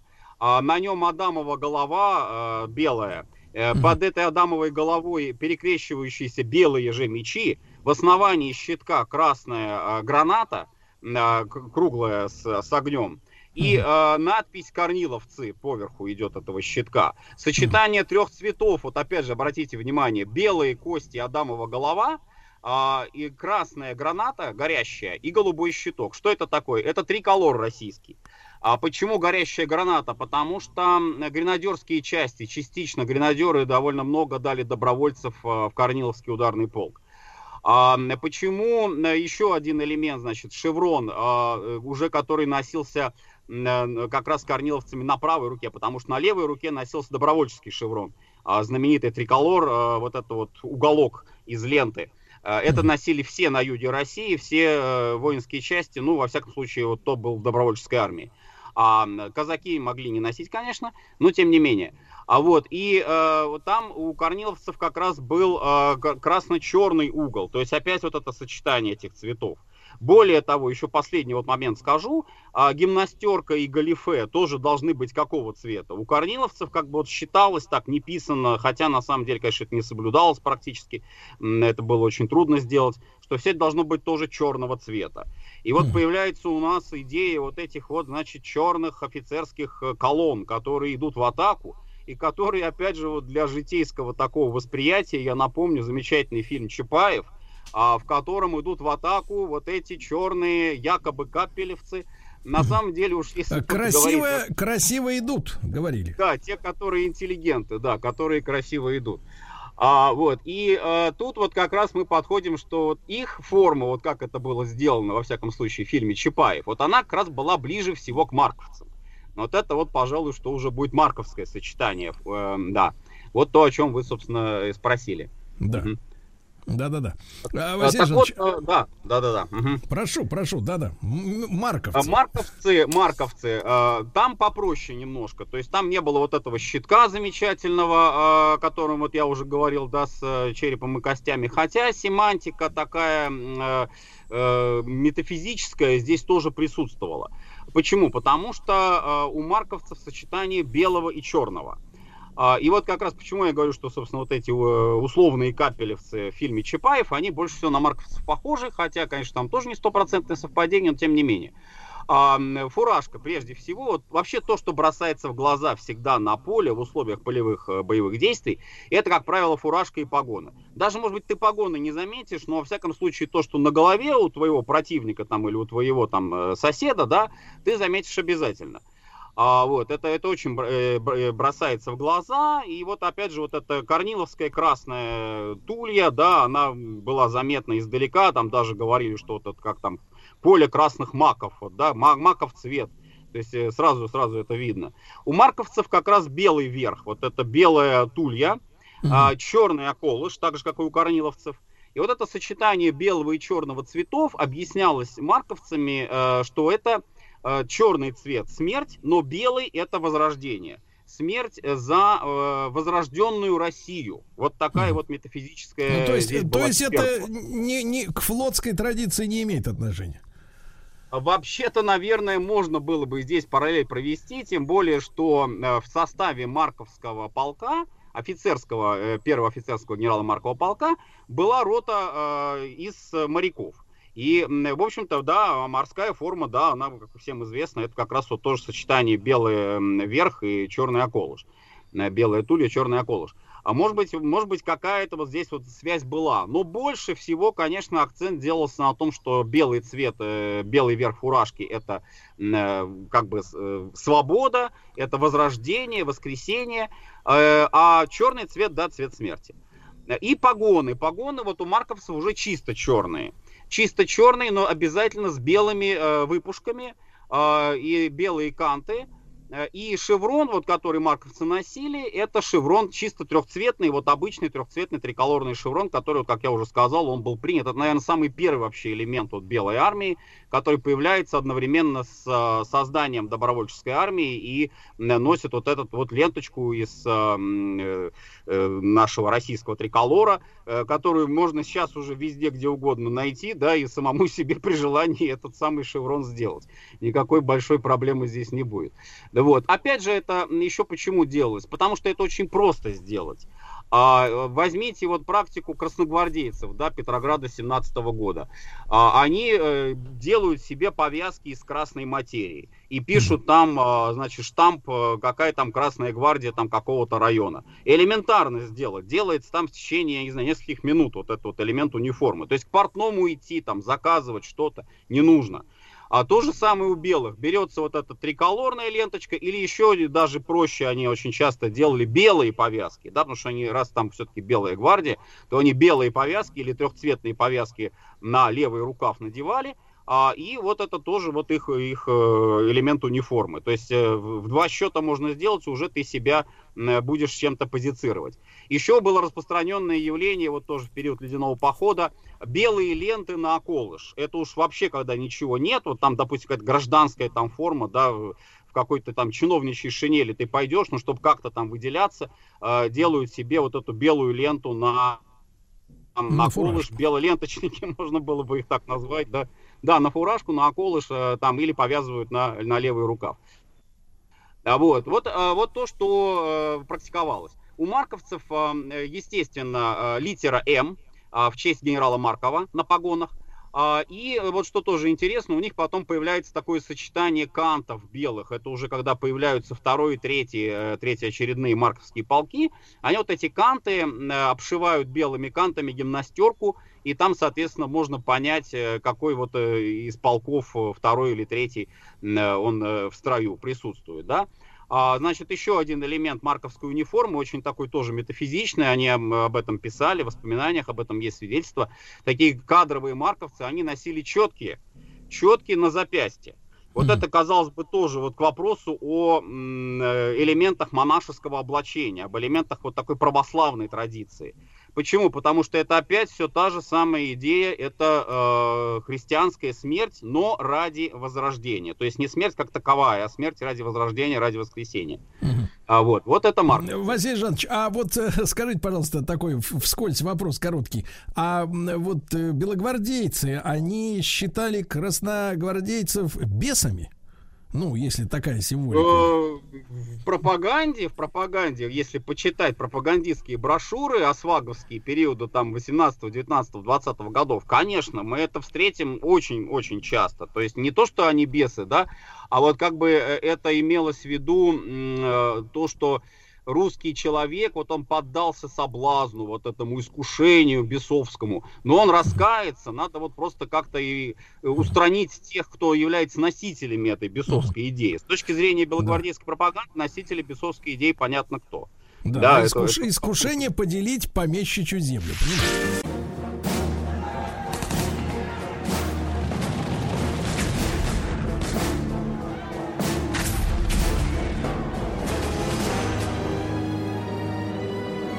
Гражданская война. А, Друзья мои, с профессором Московского педагогического государственного университета Василием Жановичем Цветковым продолжаем наш цикл «Гражданская война». Василий Жанович, ну я думаю, что мы сделаем отдельную программу и по униформе Красной Армии, да? Да, Ну, конечно, вот. конечно, это И тоже очень история, интересно. История очень интересная, опять же, с цветами, да, вот как НКВД наряжались и, так сказать, остальные, как вместо погонов придумали делать э, эти, господи, как же их, наворотники-то, да, Петлицы, шпалы эти петлицы. все. Да, да, Ну да, да. да, да. Вот об этом поговорим, да, об этом поговорим обязательно. Но пока что у нас Алексеевцы еще есть, э, Василий. Да, Алексеевцы из классического вот такого набора тех, кто вышел, условно говоря, да, набор а, тех, кто вышел в ледяной поход. А Алексеевцы очень интересное сочетание, там уже никакой смерти не никакого воскресения нет, а там другое. Вот э, сочетание белого и голубого цветов. Соответственно, голубой, но только он не голубой яркий, он голубой скорее такой в синеву. То есть вот вообще такой эм, э, э, понятие голубые мундиры, вот жандармские мундиры, да, вот когда мы говорим о Российской империи, мундиры голубые, да, э, как вот у Лермонтова, э, то это надо понимать, что это не ярко, ярко-голубой, а это вот такой нас, э, скорее э, светло-светло-синий такой насыщенный цвет. Ну вот он сейчас э, у чиновничества очень модный вот этот Васильковый, мне кажется, оттенок пиджачков они любят. Э, Даже еще, пожалуй, потемнее даже немножко будет, вот так, если брать а, сравнение, да. А, потому что, вот, например, классический цвет Преображенского полка, как его называли, да, цвет морской волны. Ну, понятное дело, что морская волна может быть очень разнообразной, в зависимости от там времени года и суток. Но, тем не менее, вот такой насыщенный темно-зеленый, вот тоже. Это, это соответственно, считался цвет морской волны. А, так вот, э, к Алексеевцам, если возвращаться, то, э, соответственно, сочетание голубого и белого – это э, цвета, которые были на значках студентов. Академический студенческий значок, как его называли, а ромбик вот такой, да, который сейчас, э, наверное, многим тоже хорошо известны, в советские, во всяком случае, вузах тоже выдавали по окончании вуза вот такие ромбики а, э, выпускникам. И э, вот в царской России э, тоже было сочетание вот этих цветов. Белая окантовка и э, синий, голубой, правильнее сказать, да, крестик. Э, увенчанный двуглавым орлом, естественно. Э, увенчанный гербом. И вот это вот э, как раз свидетельство того, что в составе партизанского Алексея э, имени, потом он уже стал, был переименован после смерти генерала Алексеева, э, Алексеевского полка, было очень много студентов. Был вот этот студенческий батальон, который в составе как раз добровольческой армии находился. И для них вот эти цвета, это было вот что-то такое вот свое родное. Но. Василий Жанович, это э, студенты гражданских вузов, а не военных училищ, курсанты, да? Конечно, конечно, потому что и юнкера, там, там своя униформа. Они, кстати сказать, вот эту юнкерскую униформу, они ее практически неизменной-то и оставили. Это, кстати, относится и ко всем вообще регулярным полкам, а, которые потом возродились в составе белых армий. То есть, э, если возрождается, условно говоря, в составе а, вооруженных сил Юга России Преображенский полк, а это было, то, конечно, он берет свои цвета полковые, традиционные Преображенского там или Семеновского полка, безусловно. А Эти полки гвардейские были в составе Деникинской армии.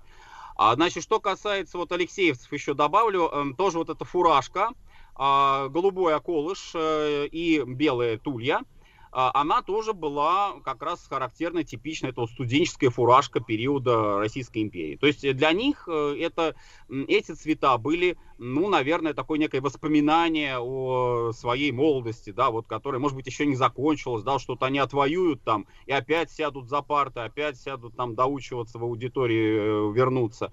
А, потому что студентов было много, большой был процент студенчества Юга России, э, который участвовал вот в белом Что движении. достаточно, достаточно странно, потому что вся ведь революционная работа, которая в России шла там, начиная с 50-х годов э, 19 века, она ведь самую активную имела фазу именно в студенчестве? Это там были все смутьяны, да? А, Э, Не везде, не везде, потому что были разные факультеты. Просто вот отмечу, например, что юрфак Московского университета, он считался очень консервативным, а, допустим, естественники, они, ну, вспомните Базарова, да, отцы и дети, Ну да. естественники, они, да, более такие были Василий. Жанович, и еще несколько слов успеем про дроздовцев сказать. А, Вы знаете, вот э, нюанс один, просто вот почему? Потому что про Дроздовцев, я думаю, как раз лучше поговорить в следующий раз, когда вообще Хорошо. появилась эта идея. Я про Алексеевцев добавлю э, в завершение, да. А, погон голубой тоже, соответственно, и тоже литера А. Соответственно, литера, которая в памяти генерала Алексеева, начальная э, буква его фамилии. А, И э, цвет гимнастерок, вот тоже интересно. Если у, допустим, э, тех же самых марковцев тоже практиковался черный цвет, то есть считалось, что черный цвет это цвет э, такой смерти, да, то вот алексеевцы и марковцы тоже, часть марковцев, они уже носили белые гимнастерки.